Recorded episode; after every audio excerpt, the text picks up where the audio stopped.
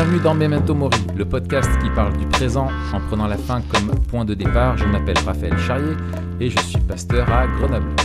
Et je m'appelle Mathieu Giralt, pasteur à Etup et on est tous les deux blogueurs sur toutpoursagloire.com. Et aujourd'hui, on a la grande joie d'accueillir Fred Frédéric Bican. Salut Fred.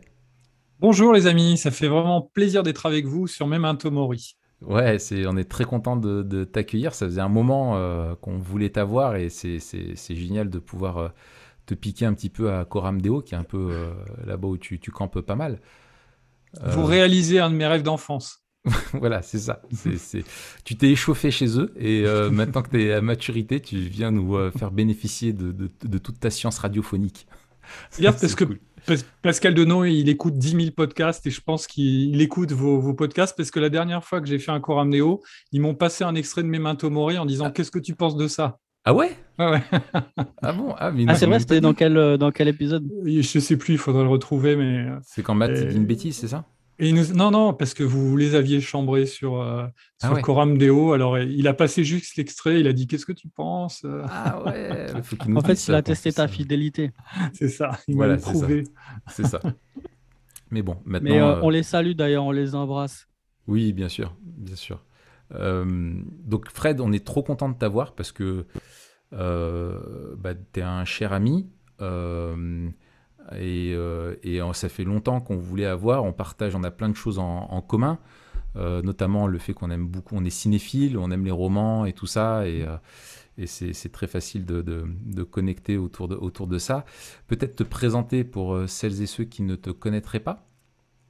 tu veux te présenter Vas-y, présente-toi toi-même. Je peux dire quelques mots si tu veux rapidement. Je suis pasteur à, pasteur à, Grasse, à l'Action biblique de Grasse, dans le sud de la France, depuis une vingtaine d'années. Je suis marié, j'ai deux enfants qui sont adultes maintenant.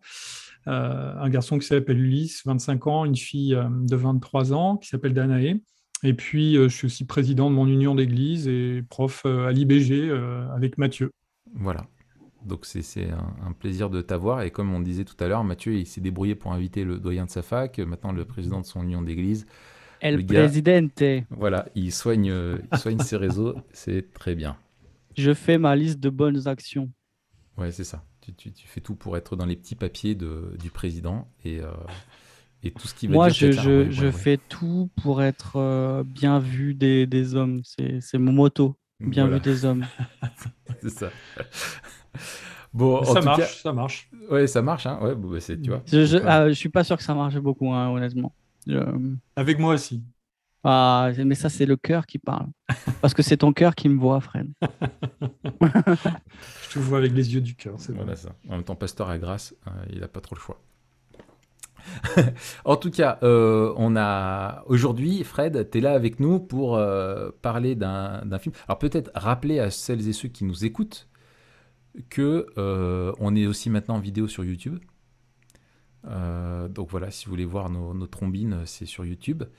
Euh, et, ensemble, aujourd'hui, tous les trois, on va analyser un film que tu nous as euh, proposé, Fred, qui est L'armée des douze singes. donc un, grand classique. Donc on le dit tout de suite, on va spoiler en long, large et travers ah Mais en même temps, euh, si vous l'avez pas vu, bah, euh, c'est un peu trop tard, quoi, les gars, parce qu'il faudra un peu se réveiller. Hein, c'est quand même un classique. Il faut. Euh. Non, mais sinon, vous mettez pause, vous allez le voir, vous revenez dans deux heures. Prévoyez l'après-midi. Regardez, faites-vous un café. Là, vous mettez pause, vous allez voir le film, et après, vous revenez. Il faut que vous ayez à peu près 4 heures devant vous, là, comme ça, tu as le film, et après, tu as même un peu. Ouais, voilà, tout à fait. Euh, et un jour, euh, quand on est ensemble, ça, vaudrait le coup qu'on aille au cinéma, regarder le film ensemble et que dans la foulée, on s'enregistre l'analyse le, du film. Ah ouais, ça, ça serait un truc sympa. Mm-hmm. Et on fait un vlog euh, pour notre chaîne TikTok. Par contre, il faut, faut faire un, un Hello Asso pour faire du crowdfunding pour payer les places. Voilà, oui, parce que maintenant, il faut, payer avec un doigt. Soit tu te coupes un doigt à l'entrée, soit euh, tu. Il faut hypothéquer un rein euh, pour payer ta place. Ouais, ouais, c'est incroyable. Et alors, je, rien à voir, mais j'en profite parce que ça me fait plaisir et que c'est mon podcast aussi. Euh, je fais un gros big up à Yves, qui est un auditeur fidèle de Belgique. Donc, Yves, si tu nous écoutes, bien le bonjour à toi. Ok. Et moi aussi, a Yves, mon petit frère, parce qu'il s'appelle Yves. Il nous écoute pas du tout. Il nous écoute pas du tout. Non, non il s'en fout. Il s'en fout complet. Il s'en fout. Non, non. Nul n'est prophète dans sa famille. Hein, ça, c'est... Si, par contre, ma maman nous écoutait, elle m'a dit. Ah ouais, oh. ouais. Maman, je t'aime. Voilà. Ouais, bisous. Voilà, bisous. Et c'est toujours David qui fait le, toujours David qui fait le, le montage, le, sonore, non, etc. C'est Johanna. Ah. Johanna, ouais. ça fait, ça, là, c'est la preuve que tu nous écoutes. Ça fait longtemps que tu nous as pas écouté, Fred. Non, non, j'ai tout écouté. Mais après, je dis pas que je retiens tout ce que vous dites. Oui, oui, oui. Et tu fais bien d'ailleurs, parce qu'il y a des trucs qu'il vaut mieux pas retenir. Hein, ça, c'est... J'ai écouté tous les épisodes depuis le début, ça c'est sûr. Peut-être les trois derniers, là, j'ai, pas, des fois j'ai un moment, il doit rattraper, mais voilà. Merci Fred, ça nous encourage. On, sait qu'il y en a un. On sait qu'il y en a au moins un. mais j'étais encouragé, j'étais à ma retraite de mon union d'église. Et, euh, et en fait, euh, pour les, les, pasteurs, là, et en fait, il y avait plusieurs gars. Bon, il y en avait un, c'était, euh, c'était Fred qui avait son t-shirt Memento Mori. Mais il y avait plusieurs gars. Il y avait François Vattier, d'ailleurs, que je, on peut saluer aussi. Ah ouais. qui était là et qui avait aussi le pull Memento Mori, donc c'était rigolo. Ah, trop bien. Ouais. Bon, ça veut dire qu'ils aiment bien le logo, déjà. Au moins ça. C'est un bon début. C'est un bon début. yes. Bon, en tout cas, euh, donc on va analyser ce, super, euh, ce super film. Merci Fred, parce que j'ai trop apprécié de le revoir. Euh, ça faisait des années que je ne l'avais pas vu et je l'ai regardé hier soir, du coup, pour que ce soit frais pour aujourd'hui. Et il est vraiment génial, ce film, en fait. Mhm. pareil, ça faisait 20 ans que je ne l'avais pas vu. Je l'ai regardé hier aussi et c'était compliqué. T'étais fatigué? Ben, Je devais le regarder avec. Enfin, je devais, non. J'ai eu le plaisir de regarder avec ma femme, mais il y a Ezra, donc notre euh, petit nouveau, là, qui nous a interrompu euh, à plusieurs reprises. Donc, euh. ouais. Mais c'était trop bien de le revoir aussi et mmh. je m'en souvenais pas beaucoup. Ouais. Non, non, et puis moi, je me rends compte que je l'avais aimé quand je l'avais vu, et là, en fait, je l'ai vraiment encore surkiffé parce qu'il est, il est vraiment. il, est juste incroyable, en fait, ce film. Mmh. C'est vraiment un excellent film. Pourquoi tu, nous pourquoi tu nous l'as proposé, euh, Fred? En fait, ça fait partie de, un peu des, films que j'ai beaucoup aimés euh, quand j'étais jeune, et puis qui ont un, qui ont un fond euh, à la fois fictif et, en même temps de réflexion sur l'humanité et la société qui me semblait intéressant et à, commenter dans Memento Mori. Hein. C'est pas, pas le seul film comme ça, mais et, ouais. et en plus, je trouve que euh, les thèmes qu'il aborde prennent un relief particulier depuis la crise sanitaire, même si je ne veux pas toujours tout voir à travers ça. Euh, il y a quand même des thèmes euh, sur la relation à la science, le virus, la pandémie, etc., qui dans les années 95 étaient complètement hypothétiques, mais qui là prennent un relief très très différent mm. avec ce qu'on vit actuellement. Mm. Et bon, je l'aurais proposé de toute façon parce que je trouve que c'est un très bon film mais, euh, mais il, a, il a une pertinence euh, aujourd'hui, me semble-t-il, qui est un peu euh, à, revoir avec un œil, avec un œil neuf. Et puis j'aime bien Terry Gilliam. Terry Gilliam, c'est un metteur en scène un peu fou, qui a son univers à lui, un univers graphique particulier, une manière de filmer les choses. Et ce que j'aime aussi, c'est qu'il fait de la science-fiction qui n'oublie pas l'humour. Il y a toujours une touche de, de dérision et même les choses très dramatiques, il sait les montrer euh, d'une façon qui est, disons, qui peut quand même nous faire sourire. Euh, et ça, je trouve ça, enfin, c'est particulier, quoi. C'est mm. parce qu'il vient de l'univers des Monty Python, et puis bon, il a, il a, il a développé après sa propre filmographie. Euh, bon, On aura peut-être l'occasion d'en parler, mais il y, a, il y, a, beaucoup de points communs entre, entre euh, L'armée des douze singes et puis le, film, à mon avis, le, plus grand film de Terry Gilliam qui s'appelle Brasil. Et, qui, euh, voilà, il y a un univers graphique, des personnages, une manière d'échapper à la réalité, un univers totalitaire, etc., qui, qui sont très très proches dans les deux films. Ah Moi, je trouvais qu'il y avait des échos, enfin, tu vois, au niveau graphique, ça m'a fait penser un petit peu à des fois l'utilisation du grand angle comme ça, et tu sais, le, le fait de décaler la, tu vois, des angles qui sont aussi qui sont pas droits, tu vois, un peu à à Luc Besson ou un peu de Genet, même, tu sais, dans le. Ouais. Euh, enfin voilà quoi. Caro et Genet, hein, tu as raison, l'univers un peu. Moi, ce qui, ce qui me, me, fait penser à Caro et Genet, donc les metteurs en scène qui ont fait euh, par exemple Délicatessen ou La Cité des Enfants Perdus, c'est un univers qui est, euh, qui est pas, comment dire, qui est pas propre. Il est un peu glauque et même les héros sont même les héros sont un peu sales, sont pas propres sur eux. Et c'est une des caractéristiques, c'est faire avoir Bruce Willis et lui faire jouer euh, le rôle de l'armée des douze singes, c'était euh, c'était un peu un défi parce que Bruce Willis, il a souvent le rôle de du flic un peu sale qui se saoule, euh, qu'on voit dans Die Hard, mais mais il est quand même le super-héros qui triomphe à la fin en donnant des coups de poing et en s'en sortant. Et là, dans l'armée des douze singes, c'est pas ça. Ouais, c'est ça, c'est pas ça. Ouais. Même Brad Pitt, hein, c'est. Ah ouais, Brad Pitt, il est monumental. Hein. Ouais, ouais. ouais, Puis je sais pas comment ils ont fait le truc de l'œil, là où il a l'impression qu'il a un œil, un espèce de strabisme, où euh, il a un regard vraiment de fou dedans, et tu te dis, mais c'est mhm. incroyable. Bon, bref, alors du coup, nous, ce qu'on fait, on n'est pas des, des, des, des grands. Euh, euh, on fait pas de l'analyse cinématographique. sur la forme ou philosophique sur le fond. Nous, notre, ce qui nous intéresse, c'est d'analyser au travers du le film, au travers du prisme de la vision biblique du monde. On a créé une grille euh, d'analyse de films euh, qu'on pourra vous remettre en lien pour celles et ceux qui la voudraient et qui l'ont pas. On l'avait faite pour un, goodies, pour un, webinaire qu'on avait fait. Et je voudrais simplement, pour remettre donc euh, dans le, contexte, rappeler ça. On, s'était appuyé aussi sur ce que dit Mike Cosper dans son livre The Stories We Tell il dit Les films font écho et forment nos désirs. Si l'art décrit correctement le cœur humain, il va refléter à la fois la corruption de l'humanité et la soif du cœur humain qui aspire à l'éternité, à la beauté, à la rédemption, tout ce que nous trouvons dans l'Évangile.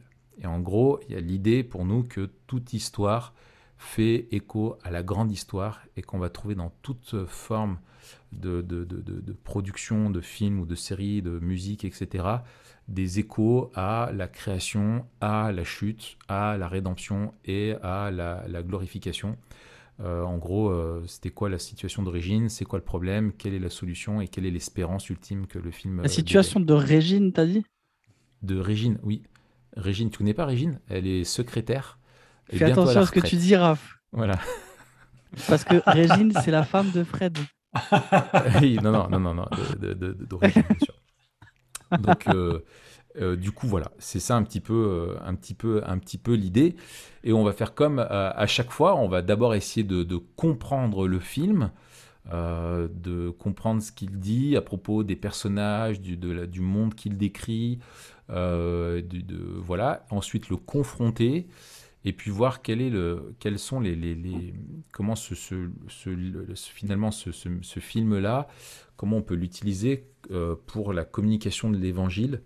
Euh, parce que ce qu'on croit, c'est que euh, vraiment les éléments culturels qu'on partage avec tous les gens dans notre société, les films qu'on regarde, que ce soit enfin un petit peu tous les éléments de notre culture qu'on partage avec nos contemporains, sont des, vrais tremplins pour nous pour confronter nos visions du monde, la vision biblique du monde et celle non chrétienne. Et, si on regardait un film avec un ami non chrétien, comment est-ce qu'on pourrait aussi utiliser ce, euh, film comme base de, discussion finalement? euh, entre les deux. Peut-être qu'il faut commencer par euh, pitcher le film, le rappeler. Fred, on peut te demander, puis on peut se compléter les uns les autres, de nous un peu nous faire le, synopsis. Avec plaisir. Alors, comme on l'a dit, on va, on va divulgacher, hein, comme on dit en français, c'est-à-dire c'est un film qui, qui, repose sur une intrigue temporel avec euh, ce qu'on appelle en science-fiction un paradoxe temporel. Et, donc, euh, le fait de vous raconter le déroulement du film va vous fournir des, éléments qui vous lèvent le, voile hein, sur, euh, mm. sur l'élucidation de, l'énigme. Donc, on, est, on est en fait en 2035. La Terre a été contaminée par un virus mortel qui a été libéré dans les années 90. À Wuhan. Et pas à Wuhan, mais euh, aux États-Unis. Euh, on ne sait pas encore dans quel endroit, euh, mais dans, le nord des États-Unis.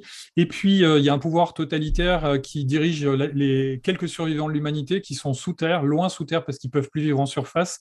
Et ce pouvoir, il a développé une science qui permet de voyager dans le temps et d'envoyer. et donc, il, va chercher chez les détenus de ce pouvoir totalitaire. il va trouver un détenu volontaire on va un peu lui forcer la main, qui va être joué par Bruce Willis. Désigné et ce détenu, il va avoir Voilà. Avec d'autres, mais c'est lui qu'on va suivre essentiellement. Il va, il va être envoyé à plusieurs reprises euh, dans son passé, c'est-à-dire les années 90. Et le film a été tourné dans les années 90. Il est sorti sur les écrans en 95.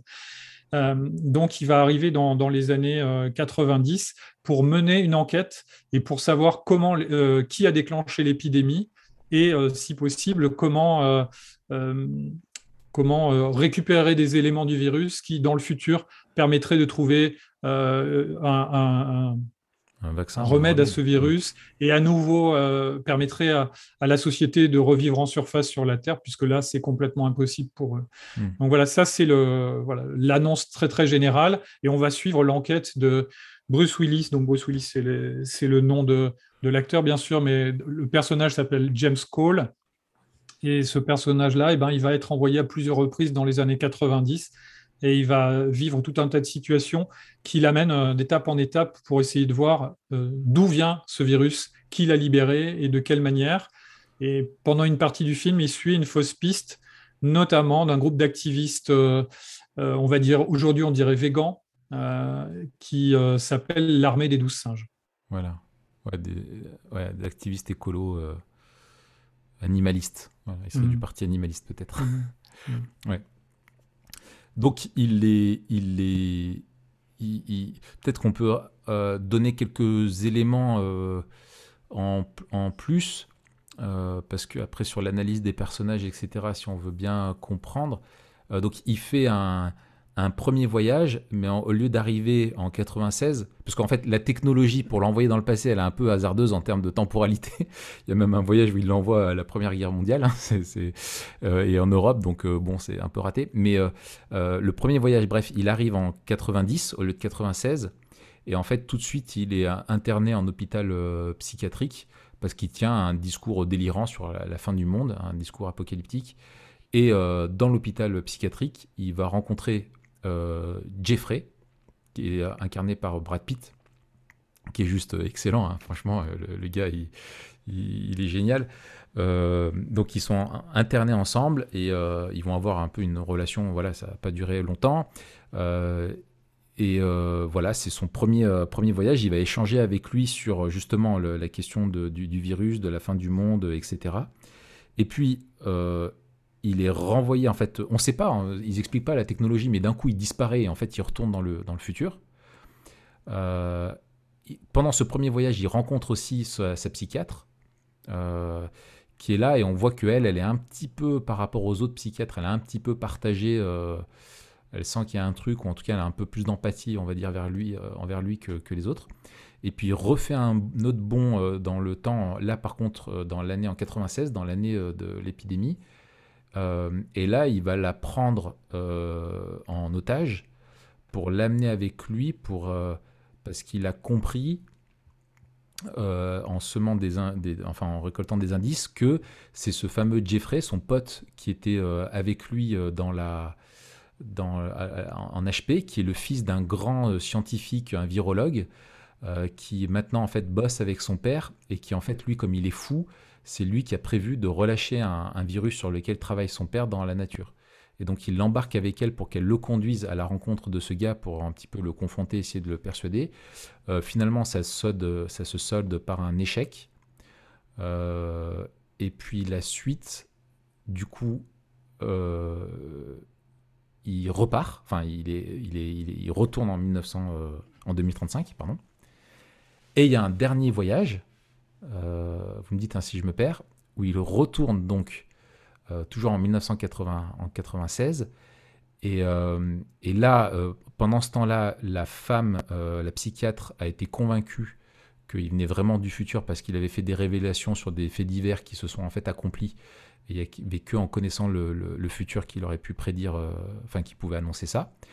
Et donc, elle le croit et elle va l'aider euh, jusqu'à une scène, euh, enfin elle va l'aider et puis en fait euh, lui à force de faire des allers-retours il devient lui-même un peu fou, hein, ça, lui flingue le, cerveau on va dire, hein, on peut le comprendre. Et, finalement il décide face au côté inéluctable plutôt de partir tous les deux. elle veut l'amener voir la mer qu'il n'a jamais vue et en fait il se rend compte arrivé à l'aéroport pour prendre l'avion pour l'amener au bord de la mer qu'il est dans l'aéroport, en fait, une vision qu'il avait depuis qu'il était jeune, où il voyait un homme se faire, euh, se faire tuer dans cette scène d'aéroport. Et en fait, euh, il réalise euh, à ce moment-là qu'il s'est planté complètement sur la piste des, de l'armée des douze singes, qui en fait étaient juste des écolos un peu allumés, mais qui voulaient simplement libérer des animaux d'un zoo. Donc c'était une fausse piste, mais que par contre, un collaborateur du virologue, là, le père de Jeffrey, et lui le vrai euh, l'homme qui est derrière le, complot quoi et qui veut relâcher le virus il le voit dans l'aéroport.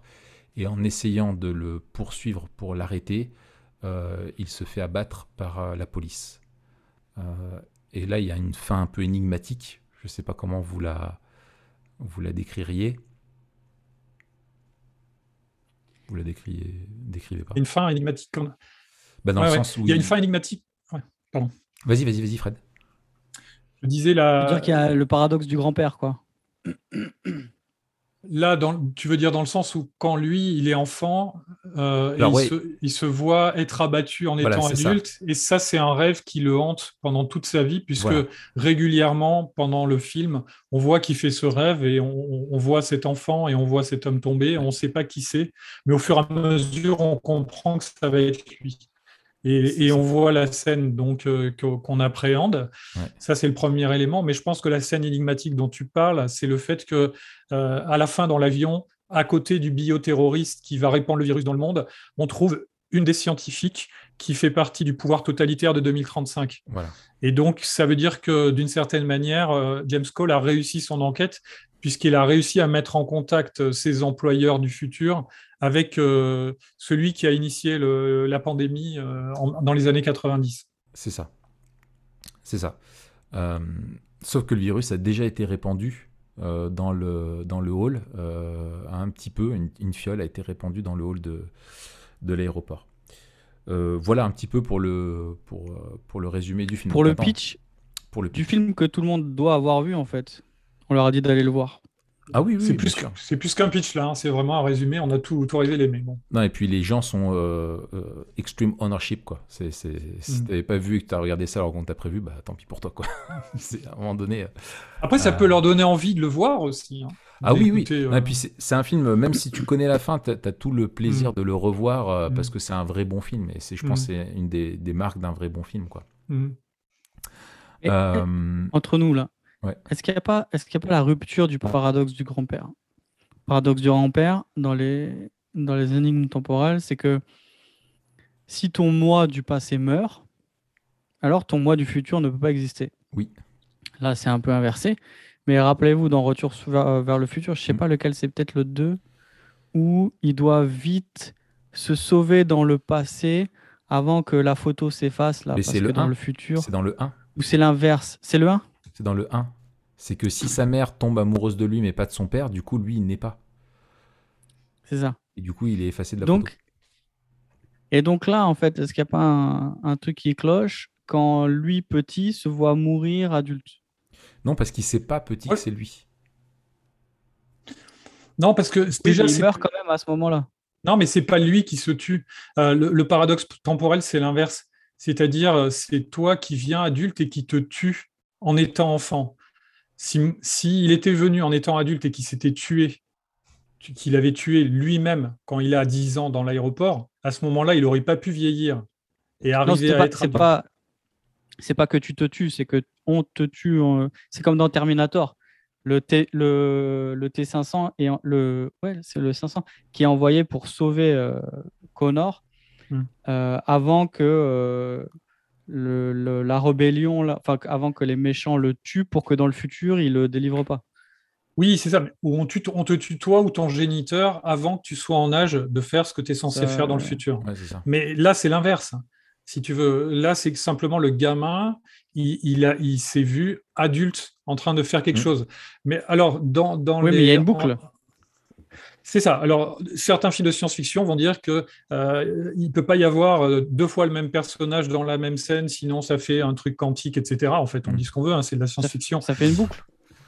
Ouais, ça fait une sorte de boucle. Que sinon, en fait, il est condamné à revenir tout le temps et à se voir mourir.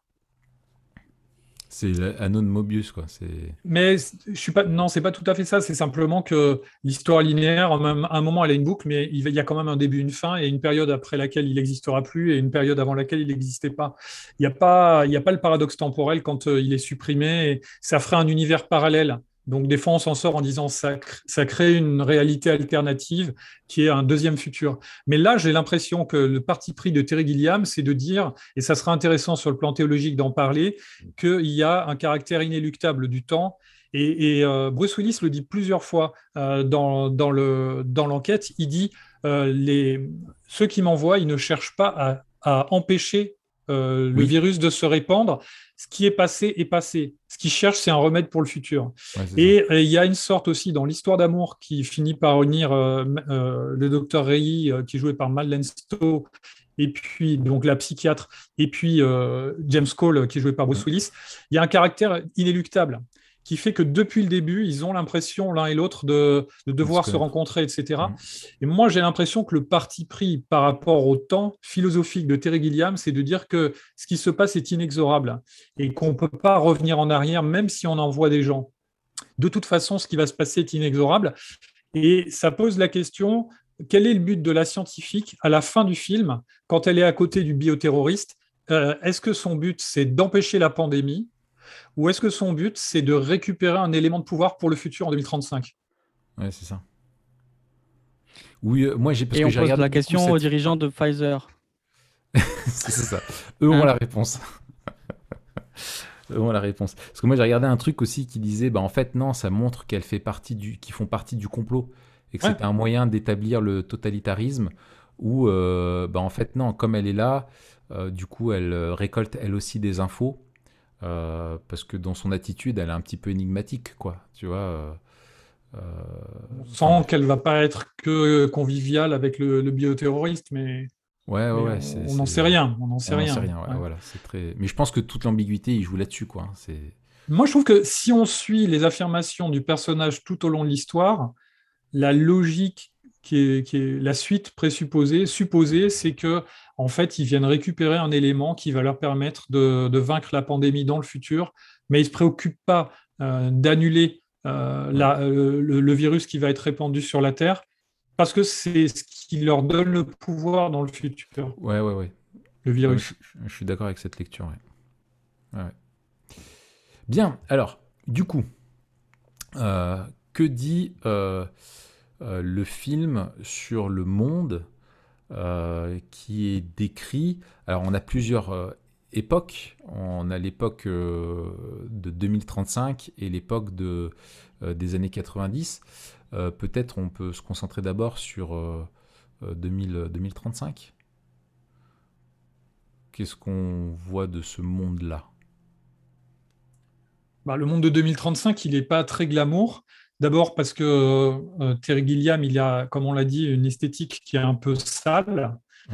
Et donc, euh, c'est le futur, mais c'est pas un futur à la Avatar, bien léché, avec des paysages numériques et tout est propre sur soi. C'est un truc qui est sale, le, qui est, euh, va dire, qui est. D'ailleurs, typiquement, ça fait partie quand même des films qu'on appelle en science-fiction type post-apo donc post-apocalyptique. Il faut garder ça en tête parce que les allusions à l'apocalypse sont aussi nombreuses euh, dans le scénario. Euh, mais je laisse ça de côté. Et, euh, donc, il y, a, une esthétique un, peu sale et le monde du futur ne fait pas rêver. C'est un monde qui est sous terre, euh, on le voit à travers un univers carcéral qui va être repris dans les années 90 puisque euh, le héros se trouve en, asile psychiatrique et il, est en, il est en cage euh, dans le futur et, il va être mis en cage aussi dans les années 90. Et puis les scientifiques qui sont volontairement, tous les décors sont, on dirait des bricolages, des collages de, de morceaux de mécanique empruntés au passé des années 90. Paradoxalement, on est en 2035, mais on a, voilà, ils, ont, ils ont une science, mais elle a l'air de marcher avec des choses qui ont été rafistolées. Et euh, on n'est pas du tout avec des, comment dire, des, des combinaisons spatiales super classe, euh, ou à la Warhammer, le super guerrier qui va avoir des bras mécaniques, etc. En fait, on l'emballe dans des espèces de sacs plastiques, on lui met des, euh, des pinces euh, électriques, des diodes électriques qui vont être accrochées sur le visage et sur le corps, etc. Il a l'air un peu ridicule avec des bottes en plastique. Il se met des, gants en latex partout. Il est ridicule, Bruce Willis, quand, on l'emballe pour voyager dans le temps. Et ça fait pas du tout envie, quoi.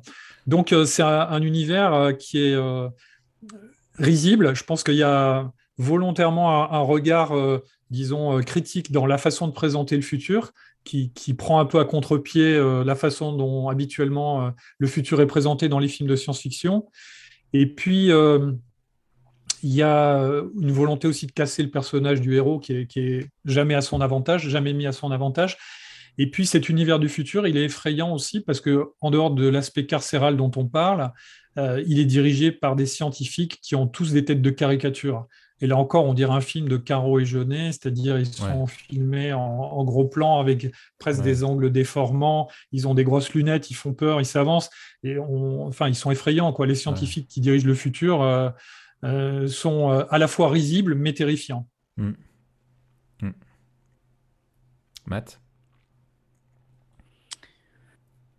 Ouais, on voit aussi que le monde est gouverné justement par les scientifiques donc en fait, euh, très très tôt dans la vision du monde, de, enfin de ce monde en tout cas, euh, il y a une, une, réalité, un pouvoir scientifique qui est euh, le pouvoir dominant. C'est-à-dire que c'est à la fois eux qui décident du destin des individus, puisqu'on voit que parmi ceux qui restent, il semble avoir des castes, mmh. dont ceux, qui, ceux qui vont servir de cobayes et qui sont envoyés, les volontaires. Et puis, euh, au-dessus de tous les autres, il y a ces, scientifiques qui sont aussi présentés comme euh, les sauveurs. C'est-à-dire que le seul espoir qui existe dans ce monde, c'est euh, que les scientifiques arrivent à la fois à envoyer quelqu'un au bon moment, à récolter les données nécessaires, les décoder, et puis à fabriquer un sérum. Donc, on a une vision du monde qui est dominée par une un, un, telos scientifique. Ouais, c'est ça. Il y a un vrai truc sur la, en lien avec, enfin, je pense qu'on y reviendra avec les scientifiques, quoi. C'est eux qui sont responsables dans les années 90 et c'est eux qui sont euh, censés être la solution euh, plus tard. Et c'est eux qui dirigent tout, qui décident du destin des hommes, soit dans les années 90 comme aussi dans les années 2035. Enfin, on sent qu'il y, y, a un truc euh, là-dedans c'est une des thématiques hein, euh, transversales euh, du film. Euh, moi. Alors, je trouve que ce qui est très fort avec, ce, réalisateur, j'aime bien quand c'est bien fait, moi, les mises en scène qui sont assez symboliques. et je trouve que, que lui le fait très bien. notamment quand donc James Cole, Bruce Willis doit sortir sur la, surface et là on découvre un monde vraiment post-apocalyptique où euh, seuls les animaux peuvent vivre en surface. Euh, il y a un côté, les hommes sont renvoyés sous terre et seules les espèces animales peuvent survivre au virus. Et donc on voit tous les animaux sauvages qui sont là. Et il y a un plan qui est super beau où tu as le, où tu as le, le comment il s'appelle le, le, mon micro grésille. c'est bon, ça devrait aller. Mm. où tu as donc, euh, comment il s'appelle euh, Oui, Bruce Willis qui est dehors. Et il y a un plan là où il est vu en contrebas où tu as un building et tu as un lion, euh, le roi des animaux, qui maintenant lui règne et il est en haut sur le toit d'un immeuble et il rugit. Et ça, enfin voilà quoi, tu vois, lui maintenant il a peur et c'est le lion qui est devenu, qui est devenu le roi. Enfin voilà, je trouvais ça, je trouvais ça, je trouverais ça pas mal. Et c'est vrai que c'est un monde, enfin toute la mise en scène et et tout ce qui nous est dit est, montré comme un monde où euh, euh, il y, a, un monde qui est sombre, quoi. On ne voit plus de, on, est vraiment dans un monde tel qu'il ne devrait pas être. Euh, il n'y a a rien de beau, tout est gris. la condition humaine est, terrible. on sent qu'au niveau de la moralité, au niveau de tout ça, il y a juste une question de nécessité la nécessité fait loi, il faut à tout prix trouver une solution euh, pour le virus. Donc les questions, on voit d'éthique, de droits des hommes, etc., c'est quelque chose à cette époque-là qui a, qui a complètement euh, disparu. quoi. Euh, et simplement un monde qui est juste dirigé par une science, en plus bon, qui tâtonne un petit peu, hein, parce que leur truc il est un petit peu bancal, mais voilà un peu une espèce de dictature de, de la science, quoi, froide et déshumanisante. Ouais. Et je trouve ça intéressant ce que tu dis sur le fait que ce soit moche. Il y a vraiment une esthétique et un lien entre la morale et l'esthétique. Enfin, à la fois la morale, l'espoir et, l'esthétique. Et, et, le futur, là, est dépeint comme quelque chose de, de, terrible. et on se demande, en fait, si ça peut être encore plus terrible que ça l'est. Donc voilà. C'est intéressant alors avec. Pardon, je, pardon, je disais. C'est aussi ton podcast aujourd'hui. Non, non, mais c'est gentil, merci. C'est tout à fait vrai ce que tu dis, et c'est d'autant plus intéressant qu'à plusieurs moments dans le film, Bruce Willis, il est dans soit à Baltimore, soit à Philadelphie, dans le nord des États-Unis, euh, à un moment où il fait pas très beau, il pleut, c'est pollué. On n'a que des scènes où ils sont en ville, dans des endroits pourris, où il y a des clodos ou sur l'autoroute. Et il sort la tête par la voiture et il fait Ah, j'aime ce monde où on peut respirer l'air libre et pur. et Madeleine Slow, elle le regarde comme ça en disant Mais il est fou, il n'y a rien de pur. Euh, on est au centre d'une métropole américaine euh, des États-Unis de la fin du XXe siècle. Et, mais si, ça peut être pire parce que lui, il vient d'un endroit où on ne peut même pas survivre à la surface de la Terre. Ouais, c'est ça. Euh, ouais. Et alors, bah, du coup, euh, si on regarde du côté euh, du monde de, des années 90, tu as commencé à dire, euh, finalement, on voit c'est Philadelphie et Baltimore. Baltimore, ouais. On voit qu'il y a vraiment ouais, un contexte qui est aussi assez sombre. En fait, ça correspond à une, époque aussi où les années 80, c'était vraiment le côté. disons, on était à la fin des, des 30 glorieuses, on arrivait un peu au sommet. Hein, dans les années 80 et puis les années 90. Il y a le sida aussi. Je, me demande dans quelle mesure le sida est quelque chose qui a euh, euh, pu impacter ça, mais on est dans un euh, la pauvreté. Puis le crack. Ouais, voilà. Le sida et le crack. C'est ça, c'est ça. c'est déjà avec Reagan le, le, crack, mais Là, les années 90, c'est vraiment. Ouais, disons que 90 commence le déclin, quoi, on va dire, un petit peu. Et, et, et, on retrouve ouais, des, gens pauvres, la rue c'est c'est euh, c'est pas c'est guerre enfin c'est mieux mais guerre mieux pour lui c'est extraordinaire mais nous euh, vraiment il, même la teinte de l'image tout est grisâtre quoi c'est vraiment euh, c'est vraiment terrible hein. et en musique les années 90 c'est le grunge ouais c'est ça c'est-à-dire pourri, cassé, violent et nihiliste comme les punks des années 70. Voilà, c'est Nirvana, c'est tout ça, quoi. ouais, ouais. Mm. Et, et, on, et, on, retrouve vraiment. Mais c'est le meilleur rap. C'est le meilleur rap. Euh, oui, oui. 96, 2002, là, tu as les meilleurs albums de rap. Exactement. D'ailleurs, 98 était une année bénie, je pense. Euh, ce que tu regardes les albums qui sont sortis, la Coupe du Monde et tout ça, 98, il y a eu une, un temps de grâce. Ah ouais. Ouais. je suis pas, suis pas compétent sur le rap. Là. Je vous écoute. Euh, j'avais écouté le Memento Mori sur le rap avec intérêt parce que c'est vraiment un univers que je connais peu et je m'étais régalé, mais je connais pas. Ouais, ouais. Bon, on compte sur Matt pour qu'il puisse te faire des longs trajets en voiture avec toi et te mettre quelques albums. Avec plaisir. Euh, euh, ouais, donc c'est ouais, c'est un, monde qui est. Euh, alors c'est intéressant parce que si on, fait le, parallèle entre les scientifiques, finalement, ils, se ressemblent quand même pas mal. Il y a même une scène où finalement, quand ils retournent dans le futur il se retrouve lui sur une chaise face à, au collège des scientifiques où il doit rendre des comptes. Et quand il passe dans les années 90, il est sur une chaise dans l'hôpital psychiatrique face aux scientifiques. Et en fait, euh, finalement, il y a, enfin, je pense que c'est tout à fait délibéré hein, pour montrer vraiment des parallèles entre les deux. Euh, et ça, je trouve que c'est quelque chose, c'est une piste intéressante, ça. Tout à fait. Je pense qu'il y, a, une volonté de Terry Gilliam qui, relève vraiment de la postmodernité, qui consiste à critiquer les pouvoirs et en particulier le pouvoir scientifique, là, dans ce film-là. Et dans Brésil, on le retrouve aussi d'une autre manière. Il y a un pouvoir militaire et politique, mais là, dans, dans, euh, voilà, dans ce film, L'armée des douze singes, c'est vraiment les scientifiques qui en prennent pour leur grade. Et je pense que ça reflète euh, encore plus de façon ça souligne de façon encore plus vive ce qu'on vit aujourd'hui, c'est-à-dire la mise en doute euh, de, la fiabilité du, discours scientifique. Mm. C'est vraiment des films euh, qui, je pense, avec Matrix, a, a développé un doute sur ce que c'était la réalité et est-ce qu'on peut faire confiance au monde qui nous entoure et aux gens qui le dirigent.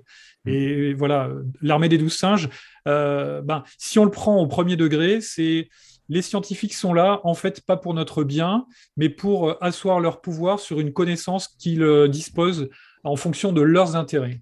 Mm et puis, il y a la question, euh, une des questions fondamentales pour moi du film aussi, c'est euh, est-ce que les seuls capables euh, de nous sortir du pétrin sont ceux qui nous y ont mis?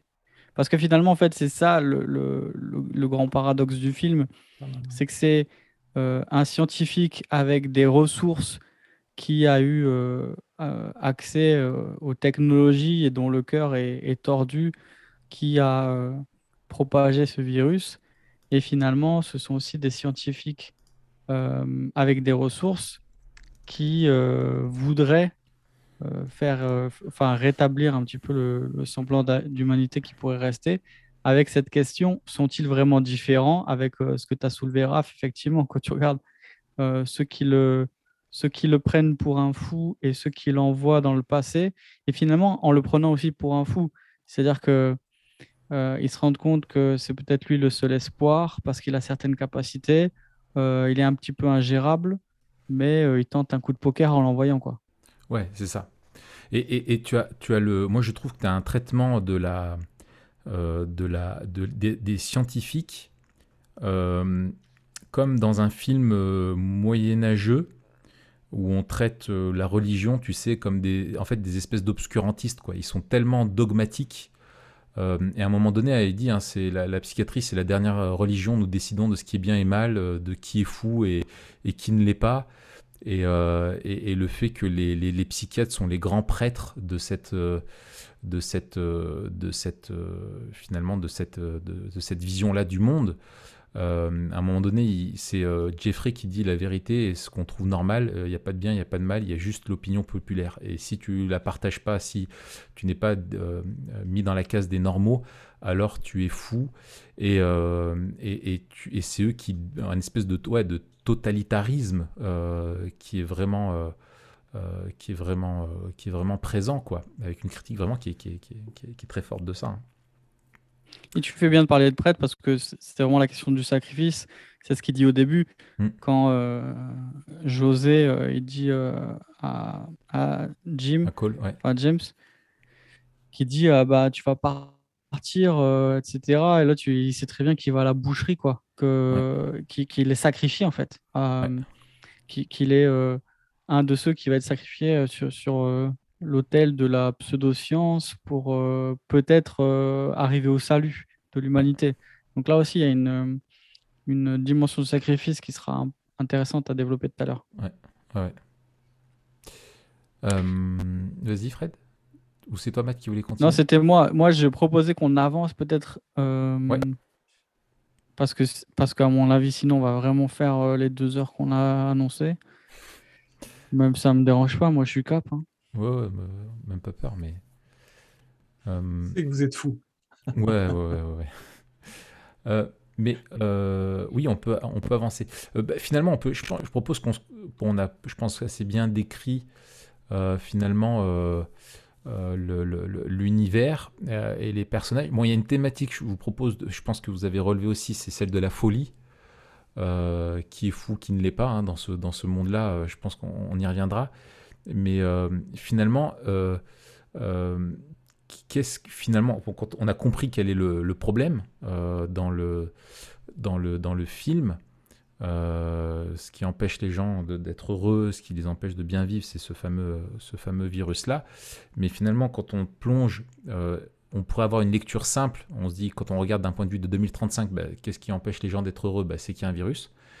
Mais quand on plonge dans les années 90, on se rend compte qu'en fait, euh, on n'est pas dans un monde qui est heureux. Euh, c'est ça qui est intéressant, c'est que le monde d'avant l'apocalypse n'est pas un monde euh, qui est beau. finalement, on se demande finalement Enfin, il y a beaucoup de choses qui sont perdues, mm, bien sûr, avec l'arrivée et notamment la, mort de millions de personnes, hein, c'est pas rien. Mais la description du monde d'avant est un monde finalement où les gens ne sont pas, ne sont pas présentés comme étant heureux. Je ne sais pas ce que vous en pensez. oui. Ouais, c'est super intéressant de, faire ce parallèle-là. parce qu'en fait, je, pense qu'une des questions que pose le film, vous, me dites si, vous êtes d'accord, euh, et, peut-être c'était la question à 1000 euros. Ah, mais attends, moi je l'ai gardé. Alors vas-y, vas-y. Ah, vas-y, si tu, tu veux Non, mais vas-y, vas-y, balance la question à, à 1000 dollars. Ouais. Euh, la question à 1000 euros, c'est. Dollars, euh, c'est un film américain en plus. À 1000 dollars. c'est euh, qu'est-ce qui va vraiment nous permettre, enfin, qu'est-ce qu'il faudrait changer vraiment aujourd'hui euh, pour que demain soit pas euh, un aujourd'hui en pire? En fait, il y, a plusieurs, plusieurs lignées là qui se, qui se recoupent. Il y a le parallèle entre 96 et 2035. En fait, un 2035, on a l'impression que, que même s'il n'y avait pas eu de pandémie, inéluctablement, c'est un, un 96 un peu plus pourri. Mais on, il parle d'une pandémie mondiale, etc. Mais on a l'impression qu'il n'y a pas grand-chose radicalement euh, qui, a, qui a changé. Et donc on se demande, tiens, est-ce que... Est-ce que... Ah, mais tu as dit alors, alors je... Oui, oui, mais, mais non, enfin, juste là-dessus, c'est à un moment donné un des personnages, euh, l'assistant, en fait, le, vrai responsable de la, de la pandémie, euh, lui, il dit, mais euh, à un moment donné, il intervient dans, le film, dans la séance de dédicace de la psychiatre, et il lui fait la remarque, il dit, mais que ce soit en gros un virus ou un problème nucléaire ou la surpopulation, enfin, pour lui, c'est inéluctable, il va y avoir un côté cataclysmique. Quoi. si ce n'est pas un virus, c'est autre chose. Il y a un côté fataliste, on va vers la destruction de l'humanité. Ouais, et moi, la question à 1000 euros que je poserais, c'est euh, n'est-ce pas l'amour euh, qui peut nous sauver de, euh, de notre funeste futur? N'y a-t-il pas que l'amour qui peut nous délivrer de notre funeste futur? En fait, la seule chose qui fait échapper le, le, le, côté inéluctable, la folie, parce qu'en fait aussi, comme tu l'as dit, au fur et à mesure de la, du film et au fur et à mesure où on s'approche d'une possible euh, résolution du problème, parce qu'à chaque fois, on a plus d'éléments qui revient au mmh. bon endroit, en trouvant les bonnes personnes, les choses commencent à s'aligner, le personnage devient de plus en plus fou. Et, c'est quoi la seule solution euh, pour ça? Et c'est de s'extraire de tout ça, en fait. Et c'est ce qu'ils veulent faire. C'est la seule fuite possible. C'est euh, cette histoire d'amour qui traverse aussi le film et qui élève aussi euh, tous les problèmes euh, scientifiques. Donc moi, je pense vraiment que la question de l'amour, elle est fondamentale au film euh, et que, ça commence et que ça, et que ça finit comme ça d'ailleurs. Le, le, le, dans les histoires, il faut toujours regarder le début et la fin. Et là, tu comprends en fait le film est à propos de quoi. C'est pareil ça, dans faut faire une citation Instagram, ça. Dans les histoires, il faut toujours regarder le début et la fin. non, mais tu regardes Jurassic Park. Ouais. Ça, c'est qu'il y a un super livre, si vous intéressez, euh, si vous intéressez au storytelling, c'est ça? C'est. C'est mon épouse qui me l'avait offert, ça s'appelle Story Worthy de Matthew Dix. Euh, c'est euh, comment raconter des histoires, comment raconter des histoires et comment les histoires sont, sont racontées. C'est excellent. Et lui, il fait un, commentaire de Jurassic Park et dit Mais Jurassic Park, c'est pas une histoire de dinosaures. Jurassic Park, euh, c'est l'histoire de quelqu'un qui croit pas en l'amour et qui commence le film en disant Moi, les enfants, c'est que des morveux, j'en veux pas, c'est dégueulasse. Et en fait, qui va être forcé d'être avec deux enfants pendant tout le film et qui va devenir la, cette figure paternelle qu'ils n'ont pas. et qui à la fin va, va les aimer. C'est ça l'histoire de Jurassic Park. Au milieu, il y a des dinosaures pour nous faire passer le temps et pour faire passer l'histoire. Et je pense que euh, l'histoire de l'armée des anges, c'est une histoire d'amour. C'est en fait qu'est-ce qui peut faire sortir euh, cet homme qui commence et qui est seul, qui est abandonné, qui a aucun but, euh, qui est complètement asservi par une élite. Qu'est-ce qui peut lui donner un sens à sa vie?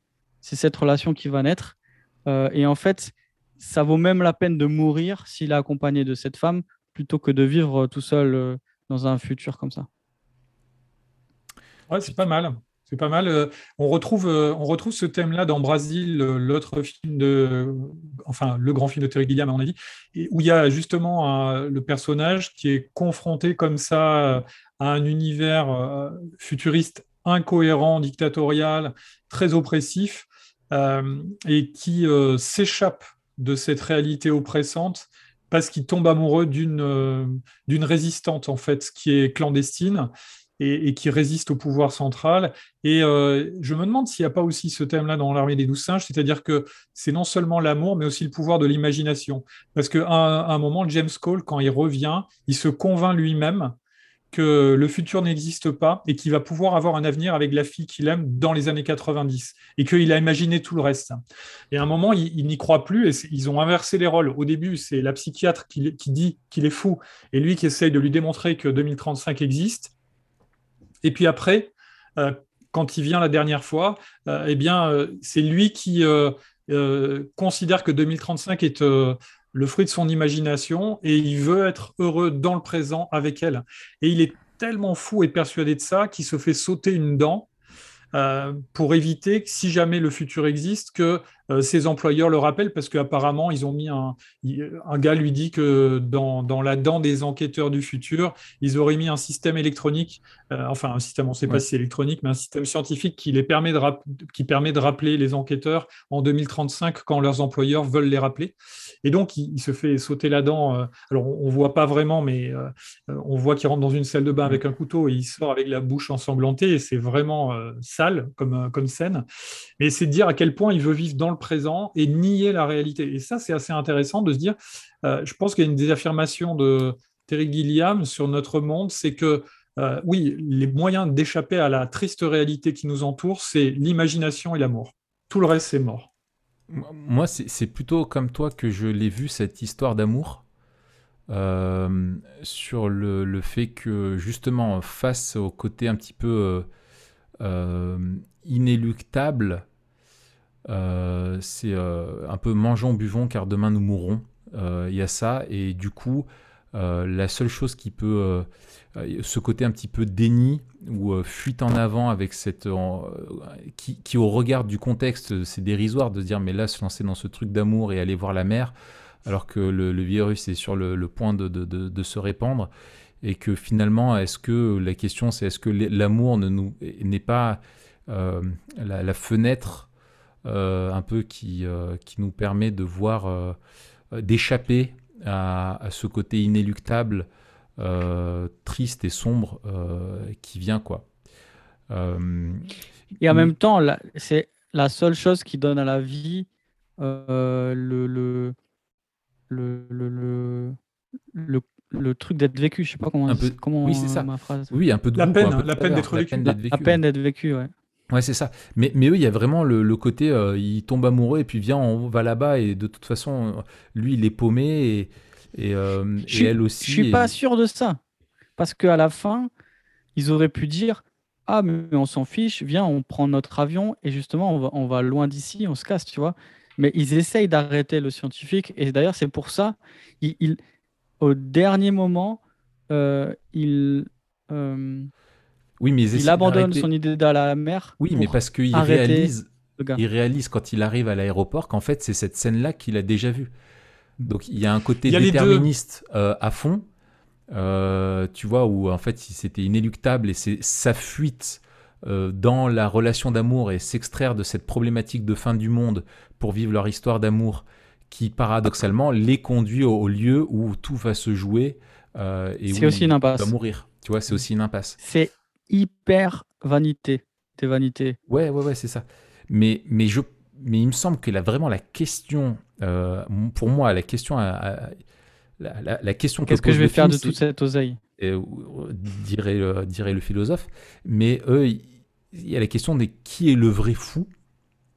Tu vois, est-ce que le fou, euh, un fou est-il fou ou sommes-nous tous fous, hein, comme dirait aussi l'autre Qui est le vrai fou dans, dans, dans l'histoire? Et, pour moi, la question à 1000 dollars que pose le film, c'est euh, parce que finalement, les vrais fous sont les scientifiques finalement, tu vois, le fou de l'asile, finalement, il est assez lucide sur les problèmes de l'homme et de la société, mais les scientifiques, eux, ne le, sont pas, ils vont même créer l'effondrement. Mais sommes-nous, pour moi, je l'ai formulé comme ça, ma question à 1000 dollars, c'est sommes-nous tellement fous que nous ne nous rendons pas compte que nous allons nous autodétruire Est-ce que notre folie nous, nous, empêche de voir que nous sommes en train de nous autodétruire? Ouais, c'est très Memento Mori, ça. Euh, finalement, c'est un film. Bienvenue. Ah Bienvenue Fred, tu t'es pas rendu compte que c'était pas Coram Deo depuis tout à l'heure? Parce que là, tu en aurais fait deux déjà. non, mais c'est vraiment bien. Euh, Gilliam, il dit euh, même il le dit à travers euh, le personnage de Brad Pitt dans, dans l'asile. Finalement, c'est pas. L'asile, c'est pas la question qui se pose, c'est qu'est-ce qui distingue les fous qui sont dehors de l'asile de ceux qui sont dedans?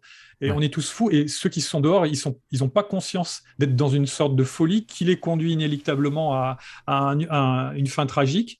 Et, et, Gilliam, là, de ce point de vue-là, euh, si on est dans une apologétique présuppositionnelle, j'ai réussi à le placer, eh bien, euh, on peut dire qu'il nous tend la perche pour dire, mais oui, il faut réfléchir au sens de la vie et au but de la vie, sinon euh, on peut juste être nihiliste et attendre la mort en déprimant comme Camus. Oui, hmm. Ouais, c'est ça. c'est ça. Et, c'est comme ça un petit peu. Et encore une fois, je, je remets l'amour sur le tapis. Moi, j'aime beaucoup parler d'amour. Je suis comme ça. Euh, j'écoute. Euh, c'est ton côté Florent. C'est ton côté Florent Pagny. Florent Pagny, exactement. Mais si on regarde en fait aussi ce qui traverse tout, euh, toute la question de la folie, du pouvoir, etc., c'est que quelle est la seule chose qui fait tenir la femme, la Riley, et qui la fait pas en fait, elle est un outsider dans le collège là, un peu le, le board des responsables dans l'asile, euh, c'est parce qu'elle a une affection particulière, elle ne sait pas pourquoi, mais elle croit le connaître et il y, a une, connexion qui est plus forte en fait euh, que, la, raison, que la folie, que la raison, parce que les autres lui disent mais t'es es diplômé, euh, tu, tu sais, tu as fait une erreur de jugement. Donc il y a la question en fait de la détermination scientifique. Et elle, elle dit non, mais il y a ce qui, ce qui la pousse à agir comme elle agit, c'est quelque chose qui est au-dessus de ça. Il y, a quelque chose au-dessus de la science. Oui. Et la seule chose qui peut nous délivrer de la folie, je dirais, c'est l'amour. Alors, et, et, euh, moi, je, je, suis d'accord avec ça. Toi, t'aimes pas l'amour. Et je pense, un peu moins que toi, ouais. Mais euh, je pense qu'il y a comme, euh, comme, comme, en fait, c'est elle justement n'est pas que dans cette lecture froide scientifique euh, qui empêche en fait de voir euh, les, les, les, choses aux scientifiques et elle elle voit un peu plus avec son justement avec son cœur quoi il y a une partie plus d'empathie et puis il y, a un feeling aussi elle a l'impression parce qu'en fait elle a vu les photos de quand il est allé à la Première Guerre mondiale. Enfin, c'est de là hein, que lui vient ce truc que j'ai l'impression de l'avoir déjà vu et tout. effectivement, elle avait déjà vu, elle met du temps à recoller les morceaux. Mais elle est, euh, ouais, elle n'est pas que dans une lecture euh, euh, qui, qui, est, qui, est, qui est scientifique. Et il y a une phrase très intéressante. À, un moment donné, elle dit Je commence à perdre la foi. et alors qu'en fait, elle la trouve en ce, en ce, que lui est en train de lui dire. En fait, elle perd la foi dans tout ce qu'elle dans sait. Elle remet ses convictions, elle remet tout en question pour s'ouvrir à, une réalité où il y a des choses dans, dans ce monde réel qui échappent à, à, la science, quoi. Euh, alors que les autres qui basent leurs décisions simplement sur des observations scientifiques ne peuvent pas croire le discours d'un mec un, peu prophète, quoi. Et d'ailleurs, il y a lui qui dit qu'il vient du futur, et dans l'HP, il est avec un mec qui dit qu'il vient en même temps d'une autre planète, quoi. Enfin, tu vois, ils sont côte à côte, et ils te mettent bien dans un contexte où tu peux pas dissocier euh, ce que dit Bruce Willis d'un autre, autre fou. Euh, mais, et, et, je pense qu'il y a ce cheminement là qui est très intéressant chez elle, euh, de, d'avoir une, une, écoute de l'autre qui n'est pas juste scientifique et, rationnelle, ou même dans ce monde-là en 90, c'est ça, c'est intéressant, c'est que euh, quand, elle est, euh, quand elle fait face aux flics et qu'elle essaye après elle de les convaincre que finalement, d'ailleurs le flic c'est celui qui joue dans Unité spéciale pour les victimes, un des trucs on avait fait un peu de casse là-dessus là. Ouais, je l'ai reconnu, il est tout jeune, c'est marrant. Bref. Exactement, tu sais, tu le vois dans le bureau, tu as envie de faire clong clong. un réflexe comme ça, tu sais. et en fait, elle, essaye de le convaincre, et lui lui dit, et en gros, il lui fait référence au syndrome de Stockholm. Donc même, le, même le flic a une lecture psychanalytique du truc, et tu vois que tout est enfermé en fait dans, ce, dans cette lecture scientifique de tout, même un flic, quoi tu vois, et, il lui fait comprendre. Mais parce que c'est aussi la, justice qui est aveugle. Ouais. Enfin, vraiment, il y a un aveuglement de tous les pouvoirs, comme disait Fred. E, e, exactement, exactement. Et tu as eu, je sais, dans les années 90 aussi, enfin, je veux dire, c'est une période où, euh, enfin, s'il y a autant une charge aussi forte au niveau de la, de la psychiatrie, c'est pas pour rien, quoi. Tu vois, c'était un, côté vraiment euh, médicament, euh, boum, boum, boum, on y va un peu brutal comme ça. il y avait des critiques vraiment qui étaient assez fortes. Et finalement, il y a des thérapies un peu euh, qui ont évolué euh, et qui sont moins euh, chimiques et moins violentes. enfin, la, psychiatrie de 2000, des années 2020 n'est pas celle des années 90, quoi. Ça, c'est évident, quoi. Il y a un autre syndrome, en dehors du syndrome de Stockholm, qui vient en vis-à-vis, c'est le syndrome de Cassandre. Ouais qui, est, euh, qui fait allusion à ce personnage, cette femme de l'Antiquité, qui, était, qui était maudite par, par les dieux, et elle a été condamnée à faire des prophéties vraies, mais que personne ne croirait jamais. Et donc, euh, ce, syndrome de Cassandre, on le voit ben, dans, euh, dans le personnage de Bruce Willis qui essaye de, d'expliquer et, de, de, prouver sa crédibilité, mais que personne ne croit.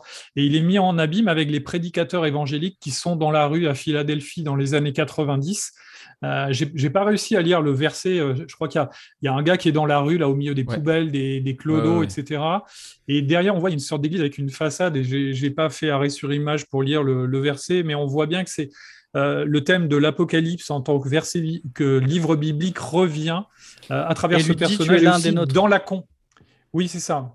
Exactement. Tu es l'un des nôtres. Et donc, ça veut dire, enfin, voilà, et, puis même dans, le, dans les conférences que fait euh, la psychiatre, euh, donc elle aborde ce thème comme un phénomène euh, constant de toutes les sociétés. Il y a toujours des gens qui crient au loup et qui sont déclinistes, etc., et qui, qui disent que c'est bientôt la fin du monde. Et elle cite l'Apocalypse aussi à, plusieurs reprises. Donc il y, a, ce thème-là de dire, je ne sais pas si, enfin, si Gilliam il, est en train de nous dire euh, peut-être que la religion a quelque chose à nous dire, ou c'est une folie de plus dans un univers qui ne sait pas où il va. je, pencherais peut-être un peu plus de ce côté-là, hmm. a priori comme ça, mais après il faut mieux connaître le, faut mieux connaître le gars quoi. Euh, si, pour, pour avancer les gars, je vous, pose la, la question finalement sur le. Attends attends, je l'ai là.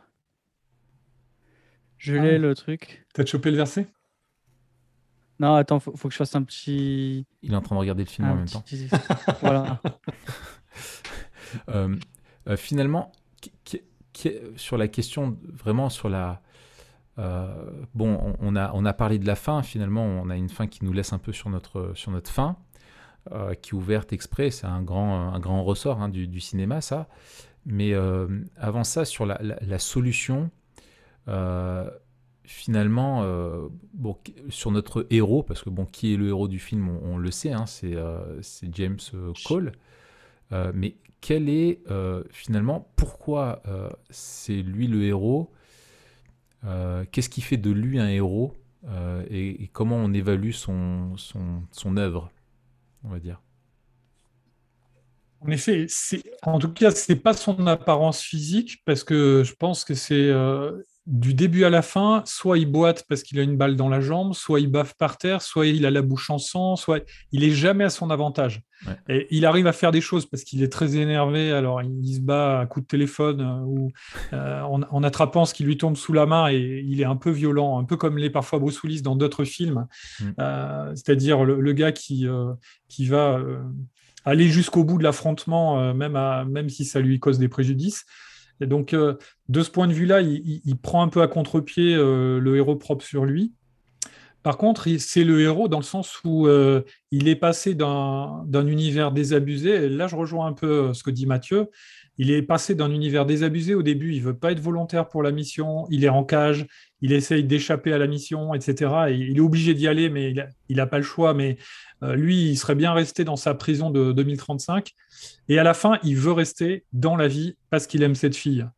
Et que mm. c'est le but de sa vie, c'est de vivre ça, même s'il reste pas trop longtemps euh, voilà. Et je, précise que la raison pour laquelle il court après le terroriste avec une arme qu'on lui a remise, c'est parce que ses employeurs du futur lui ont envoyé un autre enquêteur qui dit on t'a retrouvé et si jamais tu vas pas abattre le terroriste, nous on abat la fille. Et mm. c'est juste pour ça qu'il court après le terroriste. Mm. Parce que sinon, il serait prêt à aller en Floride et profiter d'une semaine de soleil avant que le virus arrive et tue tout le monde. Mm. Euh, moi, ce que je trouve, il a un côté euh, euh, très christique dans ce côté de rôle de. En fait, il vient en tant que, prophète, quoi. quelque part, il annonce un message aux siens et il n'est pas reconnu par les siens. Au contraire, il est, il est jugé et, rejeté. Il y a vraiment quelque chose de, de très fort là-dedans. C'est le héros incompris, le héros rejeté, méprisé et qui va euh, aller jusqu'à payer euh, malgré tout de sa vie pour, euh, pour tenter de sauver celle qu'il aime et à travers ça aussi l'humanité malgré tout. et ce qui est et, il, il est l'incarnation tu parlais là, de ce syndrome de Cassandre dont il parle dans le film vraiment de de, de, de, de ça quoi tu vois l'angoisse de l'avenir sans empêcher le, malheur malgré tout c'est un, un, héros vraiment qui est offert en, sacrifice euh, à un moment donné, même dans le futur, tu sais, quand il revient et qui. Non. Attends, c'est. Euh, je sais plus à quel moment c'est, après le premier voyage où, euh, où il est monté sur une. Où il, lui demande de s'asseoir sur une chaise et puis il monte en hauteur comme ça face à ceux qui, le jugent. Et tu as vraiment, vraiment cette symbolique, quoi, tu vois, de, de, de de, de, de, la croix, tu vois, où il est là, et puis jugé avec cette espèce d'œil là, enfin, ces, caméras qui scrutent le moindre truc en lui, etc. Enfin voilà, je trouve que c'est quelque chose qui est, euh, euh, qui est là, mais c'est vraiment le héros qui n'est pas reconnu comme tel, sauf par celle qu'il aime. Euh, et ça encore, c'est aussi quelque chose que trouve un peu christique, quoi. Tu vois, il y, a, mm. vraiment ceux qui aiment Jésus qui le reconnaissent. je trouve que c'est très intéressant de, de, de voir ça. Euh, Sauf que quand même, il faut quand même faire une nuance, c'est-à-dire que la différence entre Jésus et, James Cole, c'est que James Cole, il est désespéré. C'est ça. Et, il vient parce qu'il n'a pas le choix. C'est ça. Euh, et, puis il ressuscite pas. Il, est mort. Oui, bien sûr, c'est ça. Là, vous êtes dans le futur, les gars, parce que normalement, on a les points de contact et de contraste. Oui, oui, mais ça, on va, on, va, on, Désolé. va y venir. On va y venir. Bah, peut-être qu'on peut confronter le maintenant, euh, essayer de, réfléchir justement sur notre deuxième grande partie, c'est euh, finalement euh, les points de, contact et de contraste. Dans les points de contact, on a finalement qu'est-ce qui fait écho à, la grande histoire biblique, qu'est-ce qui fait écho à, la création, à l'Éden, à la chute, à la rédemption et à la gloire à venir dans, ce film. Bah, ce qui fait écho à Éden, c'est la terre sans les hommes, c'est la terre sans le péché la Terre avec juste les animaux. Et c'est à la fois euh, la vision que tu disais quand euh, au début du film, il est envoyé à la surface en 2035 et puis qu'on voit juste qu'il y a des animaux sauvages dans les rues, il n'y a pas un seul homme. Et, donc euh, la Terre est apaisée. En fait, il n'y a pas les hommes. elle est paisible, elle est sous un manteau de neige. même s'il y a un virus mortel, les animaux ne sont pas affectés. Et ça fait, ça fait écho aussi au fait que l'armée des douze singes pour protester contre la société polluée des années 90, ils libèrent des animaux du zoo qui reprennent possession de la ville et qui bloquent la circulation. Donc on voit des, girafes qui courent sous les, sous les immeubles, on voit des, scènes assez, euh, comment dire, assez belles d'ailleurs. Exactement. les plus belles scènes du film, elles sont là. Ouais, il y a du soleil quand tu vois les girafes courir et à la fin dans le regard du gamin qui regarde vers le ciel là, il y a soleil aussi. Même il y a un vol de, je crois, de flamants roses ou quoi, un moment qui passe et c'est magnifique entre les immeubles. C'est les seules images très positives du film par rapport à tout le reste qui est, qui est mm. déprimant. Donc il y, a, il y, a, un point de contact là en se disant, euh, quand l'homme arrive, il y a un problème sur Terre. Et c'est à la fois un point de contact qui me semble avec le récit biblique, même si le récit biblique ne s'arrête pas à ça. Et c'est aussi un point de contact avec euh, les antispécistes, euh, qui, ou plutôt les, animalistes radicaux, là, qui vont jusqu'à dire euh, le, problème sur Terre, hein, c'est déjà ce que M. Smith dit dans Matrix, hein, le vrai virus sur la Terre, c'est l'humanité. quoi. c'est ça. C'est elle qu'il faut éradiquer pour que, la, pour que Gaïa retrouve sa plénitude et que. Mm. Voilà. Mm. Matt? Et d'ailleurs, il y, a un point encore dans l'histoire de, contact, et c'est pour ça qu'on les a confondus, enfin qu'il y a eu une, mésentente, une méprise. C'est que justement, ceux qui aiment beaucoup les animaux n'aiment pas beaucoup les hommes, ou en tout cas c'est présenté comme ça. Euh, et finalement, on a ces deux trucs en parallèle, euh, où on a deux formes de révolution, euh, et on se rend compte que c'est que c'est pas la même. On pensait que c'était l'armée des douze singes qui avait éradiqué l'humanité. Or, eux, ils se contentent entre guillemets de libérer les animaux, mais ça va ensemble. justement, si si toute l'énergie part là-dedans, c'est que c'est qu'ils considèrent peut-être les animaux comme étant les égaux ou au-dessus des, humains. Et puis, et puis c'est le fait qu'ils font des expériences. Je pense que tu as aussi une dénonciation parmi le côté pervers. Les scientifiques sont mauvais avec les hommes. Ils déshumanisent ceux qui sont euh, qualifiés de fous, euh, qui le sont aussi vraiment pour certains d'entre eux. Mais ils sont, même dans le traitement, n'est pas humain. Tu vois, l'hôpital psychiatrique, c'est vraiment un traitement qui est, euh, terrible. finalement, la condition en 90, elle n'est pas mieux que quand ils se retrouvent en, en, 2035. Et tu as aussi une condamnation, je pense, euh, vis-à-vis de, justement aussi vis-à-vis des scientifiques dans l'utilisation des animaux. Je pense à un acte militant vis-à-vis du père qui maltraite des singes et eux ils vont libérer un, zoo et ils mettent le père dans une cage à la place. Donc tu étais vraiment dans, le jugement de ça. Où tu, et en parallèle, tu as aussi le singe qui est envoyé dans la mine pour aller chercher soi-disant l'enfant qui est, qui est caché. Enfin, tu as vraiment l'utilisation des animaux comme ça, je trouve, qui est, euh, qui est aussi, euh, qui est aussi dénoncé, mais qui en même temps. D'ailleurs, le, le, singe est envoyé dans la mine et la première scène, c'est l'homme qui est tiré de sa par euh, le crochet là, l'homme qui est tiré, euh, enfin James Cole qui est tiré de sa cellule. Exactement. Donc on a vraiment le, les deux. C'est ça. Et en fait, et en 2035, le jugement, il est que l'homme se retrouve dans la condition d'animal qui lui-même est l'objet d'expérience, alors que dans les années 90, c'est les animaux, qui lui-même est en cage euh, et à un moment, tu as une scène, euh, pareil, euh, hyper symbolique, où il est en train de se préparer, je crois, pour faire son voyage. Et as à côté, dans le plan, à droite, as une, je sais pas si vous avez vu, une roue avec un hamster qui court dedans, quoi. Et lui, il est en train de se préparer pour l'expérience, voilà. Donc tu dis, voilà, t'es pas mieux qu'un hamster en cage, c'est vraiment, vraiment ça. Mais c'est en même temps un point de, y a un, point de, de, de, de, contact avec ces quelques échos à l'Éden, mais en même temps, qui a un point de contraste, c'est que l'homme n'a pas sa place dans, dans cet Éden-là. Enfin, comme si l'homme euh, n'était que la que on résume l'homme à la chute euh, finalement, alors que il n'est pas il n'est pas que ça non plus quoi. Ça, quand on n'a pas l'anthropologie biblique en fait et même le, récit du, plan de Dieu, euh, soit on est malhonnête et on dit le problème vient des autres, il n'est pas dans l'homme, soit on dit il vient de l'homme et il faut supprimer l'homme, mais on n'a jamais la, la, bonne mesure de la solution biblique. Quoi. Hmm. Par contre, il y a encore un point de contact, c'est la, triple solidarité entre les hommes, les animaux et la terre. Mm. C'est-à-dire qu'on on, se rend compte que le destin de, des animaux est lié à celui de l'homme et celui de la terre à celui de l'homme et vice-versa. C'est-à-dire qu'on se rend compte que euh, c'est des vases communicants euh, et que le, destin de l'un influe sur, euh, sur les autres. Quoi.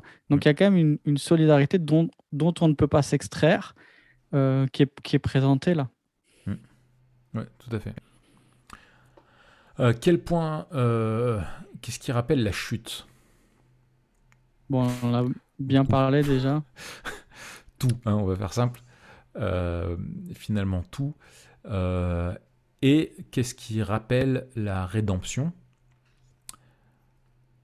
Comment l'homme et la ah, Là, je trouve qu'il y a un truc intéressant, c'est que d'habitude, dans les films post-apocalyptiques, alors qu'ils ne sont pas des, paradoxes temporels, mais qui sont plutôt mm. euh, des histoires euh, cosmologiques. Après le, après, le, après le cataclysme. L'espoir vient d'ailleurs, c'est-à-dire qu'on on cherche à. Comme la vérité d'ailleurs. Comme la vérité, et ça, c'est. Euh, c'est pas Terry Gilliam, Gilliam, c'est Gillian Anderson qui nous l'a qui nous l'a dit. Tout à fait. Euh, bisous à elle. Euh... Gillian Anderson, hein, euh, c'est Fox Mulder parce que elle, elle est, elle est sceptique et scientifique. mais la vérité est ailleurs. C'est le discours de Fox Mulder dans X Files. Et elle, elle dit la vérité dans la science. Ah Eh oui, mais les gars, il fallait faire un parallèle avec Mais oui, mais c'est Guyane, mais on a compris, t'inquiète, on avait compris. Merci, merci purée, vous m'avez pété à mon truc alors quand même je suis un effort. Quoi. Ouais, ouais. Euh, oui, alors, d'habitude, en fait, on dit euh, euh, le problème est ailleurs, hmm. la solution est ailleurs. et en fait, c'est toujours un triple, un triple truc, c'est-à-dire la solution est ailleurs et il revient à l'homme de, de l'apporter, en fait, ou alors de, de l'atteindre. C'est-à-dire on, on s'extirpe de ce monde et on, on veut en, en, avoir un autre, on colonise une autre planète, etc. Ici, on se rend compte qu'il faut qu'il y ait un homme euh, qui viennent d'ailleurs, quand même, qui viennent du futur pour venir euh, apporter une, une solution au présent. Mm. Et avec euh, quand même tous les ponts qui sont faits entre le livre de l'Apocalypse et notamment dans le jugement, en fait. Et c'est un, un, cliché, mais quand on regarde aussi, j'ai regardé les images tout à l'heure là avec justement ce prédicateur dans la rue, il y a il y a vraiment quelque chose qui me fait dire que la religion est pointée du doigt comme une impasse, en fait. Euh, il y en a deux dans la scène, en tout cas au niveau graphique. C'est-à-dire que ce qu'on voit au-dessus, c'est pas un verset. C'est un appel à dire euh, vous tous qui êtes euh, aveugles, sourds, muets, etc., venez dans notre église charismatique et on fera des miracles pour vous guérir. Et qu'est-ce qu'il y a sous cet écriteau? Il y a deux choses. Il y a ce prédicateur au-dessus du feu. Mmh. Et à côté, il y a des clodos. Et en fait, tu dis, mais si vraiment euh, cette église disait vrai, tous ces gens-là qui seraient là, là les clodos, etc., ils ne seraient pas là. ils ne seraient pas en train de, souffrir comme ils le font. Donc, il y a une, vraiment une critique forte. Et si tu regardes ce prédicateur qui est au-dessus du feu et qui parle du jugement, il est habillé comme un mec du Moyen-Âge. Mmh. Et, il est en côte de maille, mais littéralement, le mec dans l'image est en côte de ah maille. Et donc, tu te dis, il, a, il est édenté, il a un collier de barbe, vraiment le mec du Moyen Âge. Donc tu te dis, il y a vraiment ce truc de la foi qui est médiéval, tu vois, un truc euh, arriéré, euh, etc. C'est vraiment postmoderne, quoi. Ni la science, ni la religion, ni rien, quoi. C'est exactement. Sauf que, comme dans l'imaginaire populaire, l'Apocalypse est réduit à la, question de la destruction et du jugement. Euh, et en fait, il y a malheureusement cette distinction qui est faite entre le salut et le jugement. et il faut en fait qu'il y ait un sauveur qui viennent nous délivrer du jugement. Alors que dans la synthèse biblique, euh, c'est toujours un sauveur qui vient nous délivrer de son jugement, mais le sauveur, c'est aussi le juge. Mm. Euh, et en ce sens-là, c'est un point de contraste, mais le point de, de, contact, il est qu'il faut qu'il y ait quelqu'un qui vienne d'ailleurs, il faut qu'il y ait quelqu'un qui ne soit pas euh, de notre temps ou de notre... qui n'ait pas les mêmes problèmes pour pouvoir nous en délivrer. Et en même temps, qui partagent notre condition. C'est ça. Ouais. Tout à fait. Complètement. Mais, et, et, moi, je trouve que la, la, la, ce qui, enfin, les échos à la rédemption sont quand même très, très maigres euh, maigre et, et, pessimistes. Parce que. Comme toi, Raph, maintenant. Qui, non, mais qui, qui est, enfin, qui est à l'initiative. Si, si, du... maigre, faut le dire. Je suis, je suis, non, non, alors là. Euh, mais qui, euh, euh, qui, alors du coup, qu'est-ce que je dis? Qui a le droit? Oui, qui... qui, qui sait qu'il nous faut pour? Non, qui, qu'est-ce que je dis? Oui, non, qui est à l'origine de cette rédemption, de ce plan de la rédemption? C'est les scientifiques totalitaires du futur. Et tu pas bah, d'espoir mon gars, si c'est eux qui ont le vaccin et c'est eux qui dirigent le monde. Euh, bah, non, c'est la monnaie qui dirige le monde. Voilà, et là, pour le coup, les gars, eux, ils sont, ils sont bien vénères, quoi, tu vois. Mhm. Euh, c'est eux qui mettent les gens dans des cages et qui, tu vois, euh, et finalement, c'est une rédemption qui te conduit à un univers qui est. là, ils vont retourner à la surface de la Terre, mais pour te proposer quelle vie euh, donc c'est le premier aspect, tu vois, où c'est une rédemption qui ne fait pas envie. Tu vois, tu ne vas pas vers un monde meilleur. Il n'y a, y a, rien qui te dit que tu vas vers un monde meilleur.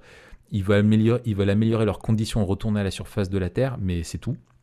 Tu vois, il n'y a pas de, projet pour l'humanité, de, bonheur, de, etc. Et en même temps, euh, tu as aussi euh, le fait que le, le dénouement même est suspendu dans le film où il te laisse quand même avec beaucoup d'incertitudes. Tu n'as pas la résolution finalement. Tu n'as pas la En fait, c'est peut-être euh, ce qui est absent, c'est que tu n'as pas l'aboutissement de la rédemption qui est la glorification, où elle est totalement absente. Et c'est ce qui rend en fait la, rédemption sans glorification est vaine. Enfin, tu vois, la, rédemption doit conduire à une, réussite et à, et à, un état final qui est meilleur que l'état initial. Et ça, tu l'as pas.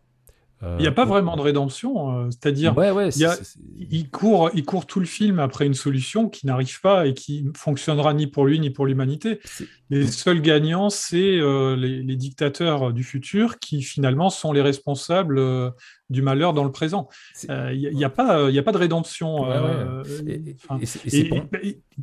Pardon, je disais, et, en plus, dans la philosophie de Gilliam, il est, c'est un déprimé, quoi c'est un déprimé et son seul moyen de, de, combattre la déprime, c'est l'humour. Hmm. il, il, fait de l'ironie et il se moque de ces scientifiques qui l'oppressent ou, du pouvoir totalitaire, etc. Et regardez Brésil, c'est la même chose. Il n'y a pas hmm. d'espoir. Hmm. C'est-à-dire que le seul moyen de s'échapper du monde, c'est aimer et imaginer. Avec l'imagination, on crée quelque chose de beau, mais dans cette vie-là, il n'y a pas d'espoir. Ouais.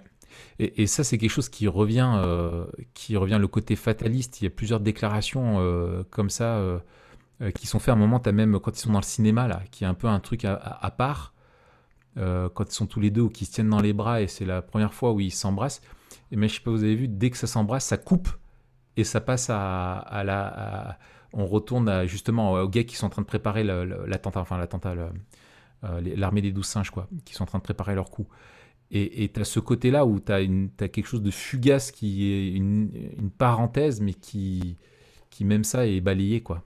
ils sont en train de regarder euh, une, une nuit spéciale film d'Hitchcock. Et je crois qu'ils regardent Sueur froide, qui est un film euh, qui est pas avec une histoire d'amour, mais qui est très déprimant et qui finit très mal. Et ensuite, Les oiseaux, qui attaquent les êtres humains euh, pour, pour les tuer et les détruire. Oui, oui, c'est ça. Quand lui, il fait son cauchemar, Donc, il se réveille voilà, avec les oiseaux. Ouais, c'est. Ouais, non, c'est. Et d'ailleurs, il y a vraiment aussi ce parallèle, comme tu dis, c'est-à-dire que. Euh, il y a cette idée que si on continue de maltraiter les animaux, ils vont nous attaquer. Enfin, il y a vraiment ce truc-là à une charnière du film où mm. les douze singes, l'armée des douze singes va réussir son coup à libérer, et notamment avec les, les oiseaux qui s'envolent. On a les oiseaux qui viennent attaquer les êtres humains. Oui, oui, oui. Et avec cette, euh, les oiseaux qui s'envolent loin des êtres humains, en fait. Ouais. Ouais, tout à fait. vous savez d'où ça vient, l'armée des douze singes? Le film ou euh, l'expression? Non, l'expression. Euh, en fait, dans Wikipédia, je, pense qu'ils ne se trompent pas. L'article sur, euh, sur le film, ils disent que c'est emprunté au magicien d'Oz. Le magicien d'Oz, il a en fait une armée de douze singes, de douze ah. soldats qui sont des singes. D'accord. Ok. cool. Eh ben, eh ben, eh ben, nickel. Euh, finalement, euh, les points de contraste, bon, on en a évoqué, euh, évoqué, évoqué plusieurs hein, déjà. Qu'est-ce que vous voulez faire remonter qu'on n'a pas déjà dit? Moi, ça me semble bien. Ça te semble bien? Il y a des trucs à dire encore, mais je ne sais pas trop comment vous le mettriez. S'il faut le mettre dans la dernière partie, peut-être? Vas-y, vas-y, vas-y théologiquement, par rapport au discours, vous, avez commencé à le dire, mais discours de l'Apocalypse, qui là n'est présenté que sous l'aspect effrayant, alors que pour les chrétiens, c'est pas le cas. mais bon, ça, je pense que ça mérite d'être développé. Et puis, il y a une notion par rapport au temps, euh, au caractère euh, du temps qui est inéluctable. Ce qui doit arriver arrive, et James Cole, il n'est pas là pour changer les choses, mais juste pour essayer de donner euh, finalement une solution aux, scientifiques du futur, mais il ne va pas, changer la pandémie. La pandémie. Et il y a cette notion d'un fatum qui, euh, donc le fatum, c'est le, terme latin pour mm. désigner le destin, mais mm. pas le destin au sens euh, chrétien et orthodoxe du terme, tel qu'on l'entend dans la bonne euh, théologie calviniste, mais le, dans le sens, il y a une histoire du monde qui est déterminée, qui, est, qui dépend de forces qui nous dépassent, et auxquelles, dans l'Antiquité, même les dieux de l'Olympe sont soumis. Je me rappelle, en ayant lu, je crois que c'est dans l'Iliade, la mère de Achille, elle vient voir Zeus pour supplier Zeus de, de délivrer Achille de, sa folie, parce que Achille, c'est un personnage qui est un fou furieux et, et qui, euh, en fait, euh, offense les dieux en permanence par son orgueil et sa, démesure. Et, elle vient supplier Zeus et Zeus il lui dit qu'il peut rien parce que même les dieux ne peuvent rien contre le destin. Alors il dit certainement d'une façon, Homère le dit d'une façon plus poétique que ce que je viens de vous dire là, mais, mais c'est ça. Dans toutes les religions que les hommes s'inventent, dans toutes les philosophies, en fait, il y a une forme de déterminisme et ce déterminisme, il est impersonnel. Si on pousse au bout la logique du matérialisme, il y a un, matérialisme, disons, scientifique qui détermine ce que nous sommes et qui fait qu'il n'y a pas d'espoir. Et dans les, dans les religions où on a inventé des dieux, où on a inventé un Dieu tout-puissant, ou, ou plutôt on a dénaturé la révélation du vrai Dieu, par exemple comme dans l'islam, où on a un Dieu qui est vraiment tout puissant, mais en même temps, euh, tout est écrit, on peut rien faire. Et on retrouve ça dans le karma des bouddhistes.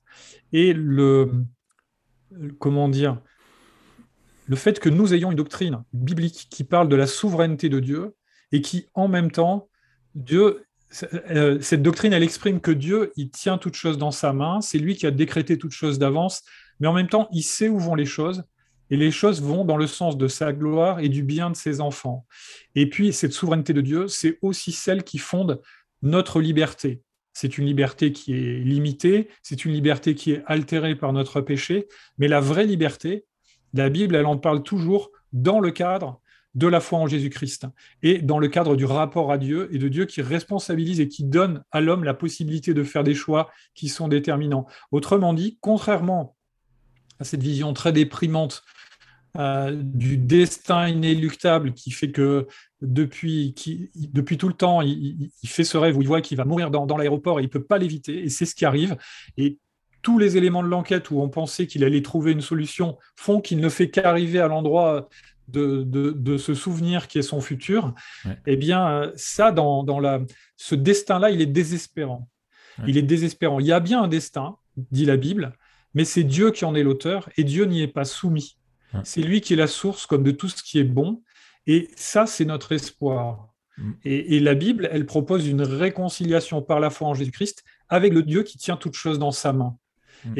Et, elle nous conduit à considérer, mais si Dieu est pour nous, qui sera contre nous? C'est-à-dire, si, si mon, avenir est entre ses mains, et si euh, voilà, je, vis en communion avec lui, ben, là, on sort de cette folie euh, euh, carcérale qui évoque le film de l'armée des douze singes, pour aller vers une apocalypse qui n'est pas juste euh, il va y avoir plein de malheurs et vous allez pleurer, on va tous mourir, mais il y a une solution, c'est la révélation du Fils de Dieu qui vient pour accomplir la volonté de Dieu et qui va nous faire entrer dans une nouvelle création où là, ce sera vraiment le paradis sur Terre. Hmm. Ouais, excellent. Et, ce que tu dis me, euh, finalement me, me rappelle quelque chose qu'on a dit en fait à chaque film c'est qu'en fait le, problème de la chute tel qu'il est présenté dans le film, finalement amoindrit la vision, euh, enfin est plus est moins grave que la vision biblique euh, du, de, la chute et l'espoir qu'il donne est moins beau que ce que la Bible. Enfin la Bible dit que c'est plus grave et en même temps que l'espérance est, plus belle. Et tu as cette idée quand même dans le film, et c'est un gros point de contraste, c'est que si nous avions la chance de voyager dans le temps, ça nous permettrait euh, éventuellement de changer nos défauts, de, de, réparer nos torts du passé ou de, changer notre avenir. Et ce, fantasme-là, enfin, d'avoir une, une, une, une, omnipotence euh, finalement, qui en fait est, et finalement le, film lui-même la pondère euh, vraiment parce qu'elle est, elle, elle, est vaine et on voit que lui-même n'y, croit pas. Et, ça, c'est vraiment un truc que, en fait, on ne change pas. Quoi. C'est, si, quand bien même on pourrait éviter une, pandémie, bah, on s'auto-détruirait d'une autre manière. Euh, d'une autre manière. Quoi. Euh, et par contre, lui, la vision biblique du monde, euh, elle apporte une vraie espérance. Parce que même si dans ce film, l'épidémie était enrayée, bah, quand même, ils meurent tous tu vois, c'est la mort. En fait, l'épidémie euh, compresse la réalité de la mort. En fait, ils meurent tous plus vite. Mais en fait, euh, dans les faits, quand même, tout le monde meurt. Et ça change à rien euh, sous le soleil. Quoi. Il y a un côté fataliste et, et la seule parenthèse, c'est ben, dans cette vie-là, aimons-nous. quoi. C'est la seule condition du, bonheur qu'on a. Et en fait, il y a, y y a et, ce qu'on et, comme il n'y a aucune transcendance dans le film, on est dans un film qui est, strictement matérialiste jusqu'au boutiste. finalement, il n'y a pas d'espoir, parce qu'on est dans un vase clos et il faut de la transcendance pour qu'il y ait de l'espoir. Il faut qu'il y ait un Dieu qui puisse transcender tout ça, qui ne soit pas soumis à, la condition humaine et qui puisse venir délivrer l'humanité. C'est ce que tu as, rappelé, ce rappelé très bien, Fred. Il y a une seule source de transcendance, qui est l'amour.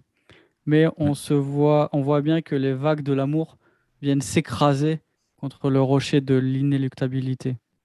Oh, c'est si bien dit. C'est si bien dit. Et c'est là le point de contraste avec euh, la doctrine chrétienne, c'est que nous, l'amour anime la destinée. C'est ça. C'est ça. Et c'est un, et c'est un amour qui, qui change l'avenir. quoi.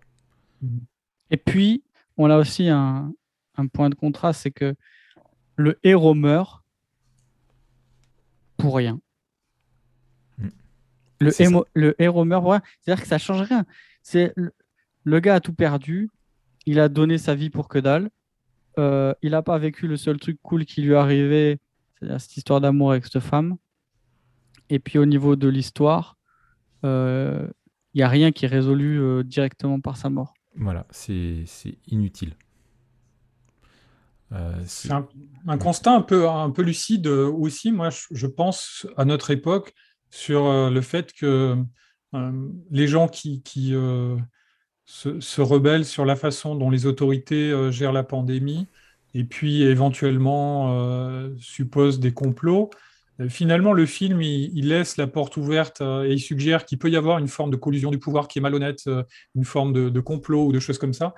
Mais, mais le film, il nous, il nous, montre quand même que, l'être humain, quoi qu'il fasse, en fait, ne trouvera pas de solution à, à ce, marasme de, la société et de la, et de la pandémie. Et je pense qu'en tant que chrétien, ça devrait nous questionner quand euh, on réfléchit sur la situation de la pandémie, en se disant, mais euh, nous, on doit être normalement porteurs d'un espoir qui est transcendant, justement. Mm. Et si on oublie ça, on est juste en train de s'inquiéter avec les autres êtres humains euh, de la situation qui est dramatique parce qu'il faut porter des masques, se faire vacciner, je ne sais pas, peut-être accepter des choses qui ne sont pas justes aux yeux des uns ou des autres. Mais là, on oublie l'essentiel. quoi. Nous, on est là pour rappeler qu'il y a un vrai espoir et que cet espoir, il est transcendant et qui s'appelle Jésus-Christ et que lui, il va nous sortir de ça. Et que c'est pas parce que même si on résolvait la, pandémie, le vrai problème, comme l'a dit Raph, il reste. C'est-à-dire que les hommes sont mortels et que tant qu'ils sont en vie, ils doivent se réconcilier avec leur Créateur par la foi en Jésus. Et nous, on doit veiller en tant que chrétiens à pas se laisser entraîner par euh, le, discours décliniste ambiant et juste s'affoler avec les autres, parce que normalement, en Jésus, on a la solution, la vraie solution à ça. Et, c'est de ça dont on doit, être, porteur. Et je pense que c'est un film, comment dire, ce film, il nous met devant notre responsabilité. Soit on n'a pas de solution et on est juste là pour déprimer et on va tous mourir. Et ça, c'est la, conclusion de, de l'armée des douze singes soit on est chrétien et on a un vrai espoir par la foi en Jésus-Christ. Et dans ce cas, on peut être la lumière du monde, même dans un monde pollué, même dans un monde de pandémie, parce que la vraie solution, euh, elle est en Jésus-Christ. Mm. Et ça doit faire la différence, euh, je pense, par rapport à, voilà, à ceux qui n'ont pas cet espoir. C'est ça. Tout à fait. Voilà, on est vraiment dans les points de, de, vraiment dans la question dont on peut utiliser euh, le film euh, vraiment le point de contact qu'il est avec notre culture. Et ce que je trouve moi fou, c'est que en fait le film sur la description de, l'humain n'a pas, en fait, il n'a pas pris une ride, tu vois, sur les problématiques qu'il soulève et tout ça. En fait, il n'a pas pris, il a pas pris une ride. Et moi, pour moi, vraiment le, le, le sur ce que, comment ce, film peut nous aider à communiquer euh, et faire le, pont euh, vis-à-vis de l'évangile, c'est que si l'homme euh, est le problème, il ne peut être la solution. Et, et que en fait on cherche à tout prix, nous-mêmes on croit à la solution, on croit à nos capacités et on veut résoudre le problème dans notre société matérialiste par des solutions techniques, c'est vraiment la science qui est là, la, technique. Mais en fait, ça ne résout pas le problème au fait que c'est l'homme qui crée son autodestruction. D'où, euh, moi, la question à 1000 dollars que je vous proposez, c'est est-ce que nous sommes tellement euh, fous que nous ne rendons pas compte que nous sommes nous-mêmes en train de, enfin, que nous sommes en train de nous autodétruire Et, et je pense que ce, film montre, enfin, quelque part, c'est ce qu'il veut, hein, c'est un peu nous pousser au, désespoir, euh, montrer qu'il n'y a, pas d'espoir, mais qu'au lieu d'être juste une fuite dans un amour avec, euh, euh, enfin, un amour sentimentaliste, la seule, la seule espoir pour nous, c'est de nous tourner vers Dieu, quoi, et, l'amour de Dieu, qui appelle les hommes à se repentir et, placer leur foi en Jésus-Christ pour être, pour être sauvés, avec cette figure vraiment prophétique aussi que l'on a, avec, euh, avec le message de Christ, où on est dans un monde où il y a vraiment... Euh, on partage la réalité de, de ce monde déchu-là, mais aussi on partage la réalité d'un message qui nous vient, qui nous est communiqué. Et il y a cette question, comme cette femme, finalement, de, foi, de faire confiance au, messager. Alors, on comprend que Bruce Willis, quand on le voit avec sa, tronche enfarinée sous médoc et qui court à moitié à poil dans la rue, c'est pas, pas fou. Mais euh, est-ce qu'on peut avoir confiance euh, au message, à la personne de Jésus, à son message et à son œuvre de la croix? Euh, Ou est-ce qu'on va d'emblée, comme les scientifiques, sous présupposé de notre rationalité de notre orgueil de croire que nos connaissances nous permettent à elles seules de déterminer ce qui peut être ou ne pas être, rejeter d'emblée et paradoxalement nous jeter de plus en plus dans notre folie en croyant que c'est nous la solution, alors que tout nous dit que ce n'est pas ça. Ouais, c'est bien dit. Bravo. Matt? C'est excellent.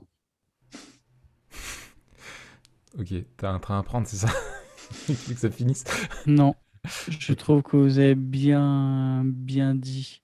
En même temps, on a dit tellement de trucs que oui, je pense qu'on a fait le tour. Enfin, on a fait le tour. On a traité pas mal de choses, ouais. Yes. Euh, et eh ben c'était en fait c'est du coup on arrive à c'est le mot de la fin c'est ça? Non mais peut-être la question la question de Memento Mori, je pense. Ben oui, on peut on peut se la poser comment euh, comment vivre Memento Mori nous aide à, à dépasser ou, peut-être j'ai une autre question. Hmm. Comment ce film nous aide à vivre plus Memento Mori? Toi, tu avais une autre question, Raph, encore. Oui, ou comment, euh, comment Memento Mori nous aide euh, à ne pas tomber dans le syndrome de Cassandre nous-mêmes, en disant bah, on, annonce un message qui n'est pas cru et qui est rejeté. Et euh, tu vois ce côté pessimiste de la vie de la foi et de l'annonce de l'évangile. Hmm. On pourrait dire aussi, euh, puisque le personnage principal, pendant tout le film, il rêve de sa mort, euh, et donc euh, il se rappelle qu'il va mourir, puisqu'il a sans arrêt sous les yeux ce, rappel dès qu'il dort. Et on pourrait se dire comment on rompt avec l'évangile de Jésus-Christ. Tu crois qu'il est conscient que c'est lui qui va mourir? Non, mais peu importe. n'empêche que n'empêche que au fur et à mesure les choses se précisent et que nous on le comprend. Hmm. on le comprend au fur et à mesure. Et, on, pourrait se dire, ben oui, euh, ce qui est formidable avec le memento mori biblique, qui n'est pas le memento mori des empereurs romains, hein, qui était là pour les empêcher de faire un coup d'État mm. en disant souviens-toi que tu n'es qu'un homme, euh, c'est euh, oui, souviens-toi que tu n'es qu'un homme, et donc le salut ne peut venir que du Dieu homme, Jésus-Christ. Mm. Et comment on rompt cette circularité de la fatalité de la mort? Et je me rappelle qu'une fois dans je présidais, euh, enfin, je devais faire des obsèques, et puis euh, il y a un gars qui m'a pris à partie, qui était, qui était, qui faisait pas partie de l'assemblée, et qui m'a branché sur la foi de façon un peu agressive, et il m'a dit vous, vous croyez dans un Dieu qui est mort. Et euh, sur, sur le coup, alors, pour, pour rentrer ensuite et prêcher, je te dis pas dans quel état j'étais, mais je me suis dit, mais, mais en fait, oui, il est mort pour prouver qu'il a triomphé de la mort, en fait. Hmm. C'est le seul qui est mort et qui a repris sa mm. vie, comme il le dit dans, Jean 10, 17 à ses disciples, j'ai le pouvoir de la donner, j'ai le pouvoir de la reprendre, tel est l'ordre que j'ai reçu de mon Père. Et Jésus y rompt cette circularité inévitable de, la mort qu'on voit mm. dans, le film, et même vivre même un Tomori selon la Bible, c'est se rappeler qu'on échappe justement à cette, euh, à cette mort inéluctable. Et même si euh, de temps en temps euh, les événements de la vie nous la rappellent, on souffre, on est triste, on pleure, on, souffre de notre péché, de celui des autres, et puis du monde où on est, qui est pollué, qui est tout ce qu'on veut, bah, on se rappelle que on va mourir et qu'on va ressusciter en Jésus-Christ. Hmm. Excellent. Excellent. Moi, je trouve que j'aurais pas dit mieux. J'aurais pas dit mieux. Toi, Matt? Excellent. Très bien.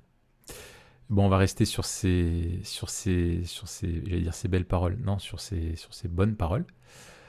Euh, merci beaucoup, Fred, de nous avoir accordé euh, ton temps. Euh, c'était vraiment, c'était vraiment chouette de t'avoir. J'espère qu'on pourra en faire d'autres avec toi. C'était vraiment cool. Qu'est-ce que qu'est-ce qu'il faut dire, Matt, pour la conclusion? Je remarque qu'on est de plus en plus mauvais euh, pour conclure. C'est de moins en moins préparé. Ouais, il n'y a pas de conclusion. N'oubliez pas ceux qui sont là jusqu'à la fin. Là. Merci, bravo. Euh, c'est super. Euh, dites-nous si vous voulez continuer à discuter ce que vous avez pensé du film là où vous pouvez. Je sais pas sur SoundCloud ou je sais pas où. Euh, si vous l'avez toujours pas vu, allez le voir quand même, ça vaut le coup. Oui. Euh, c'est un film vraiment, euh, c'est un film assez safe quand même. Hein. On peut, le conseiller aux chrétiens. Mhm. Oui, oui, oui. Par contre, peut-être en raison de la violence de certaines images, pas en dessous d'un certain âge. Oui, respecter ce qui est prescrit. Mhm. Exactement. Donc, si vous avez moins de 6 ans, ne le regardez pas. Voilà. Et puis, marquez, alors, quel est le mot de passe à mettre dans les commentaires? Euh, Bien sûr, c'est euh, flamant rose. Ah ouais, joli. Bien, bien trouvé. Voilà, avec l'accent du sud-ouest. Rase. Flamand rase. Flamant rose. Rose. rose. Très bien. Allez, à la semaine prochaine, Matt? Yes. À bientôt, Fred. Et puis, Salut, on, pourra, euh, on pourra, voilà, et on continuera, nous, la semaine prochaine, notre, tout notre parcours sur euh, la question de la maladie. Yes. N'est-ce pas? Allez, salut Fred. Ciao, ciao. Salut. Ciao,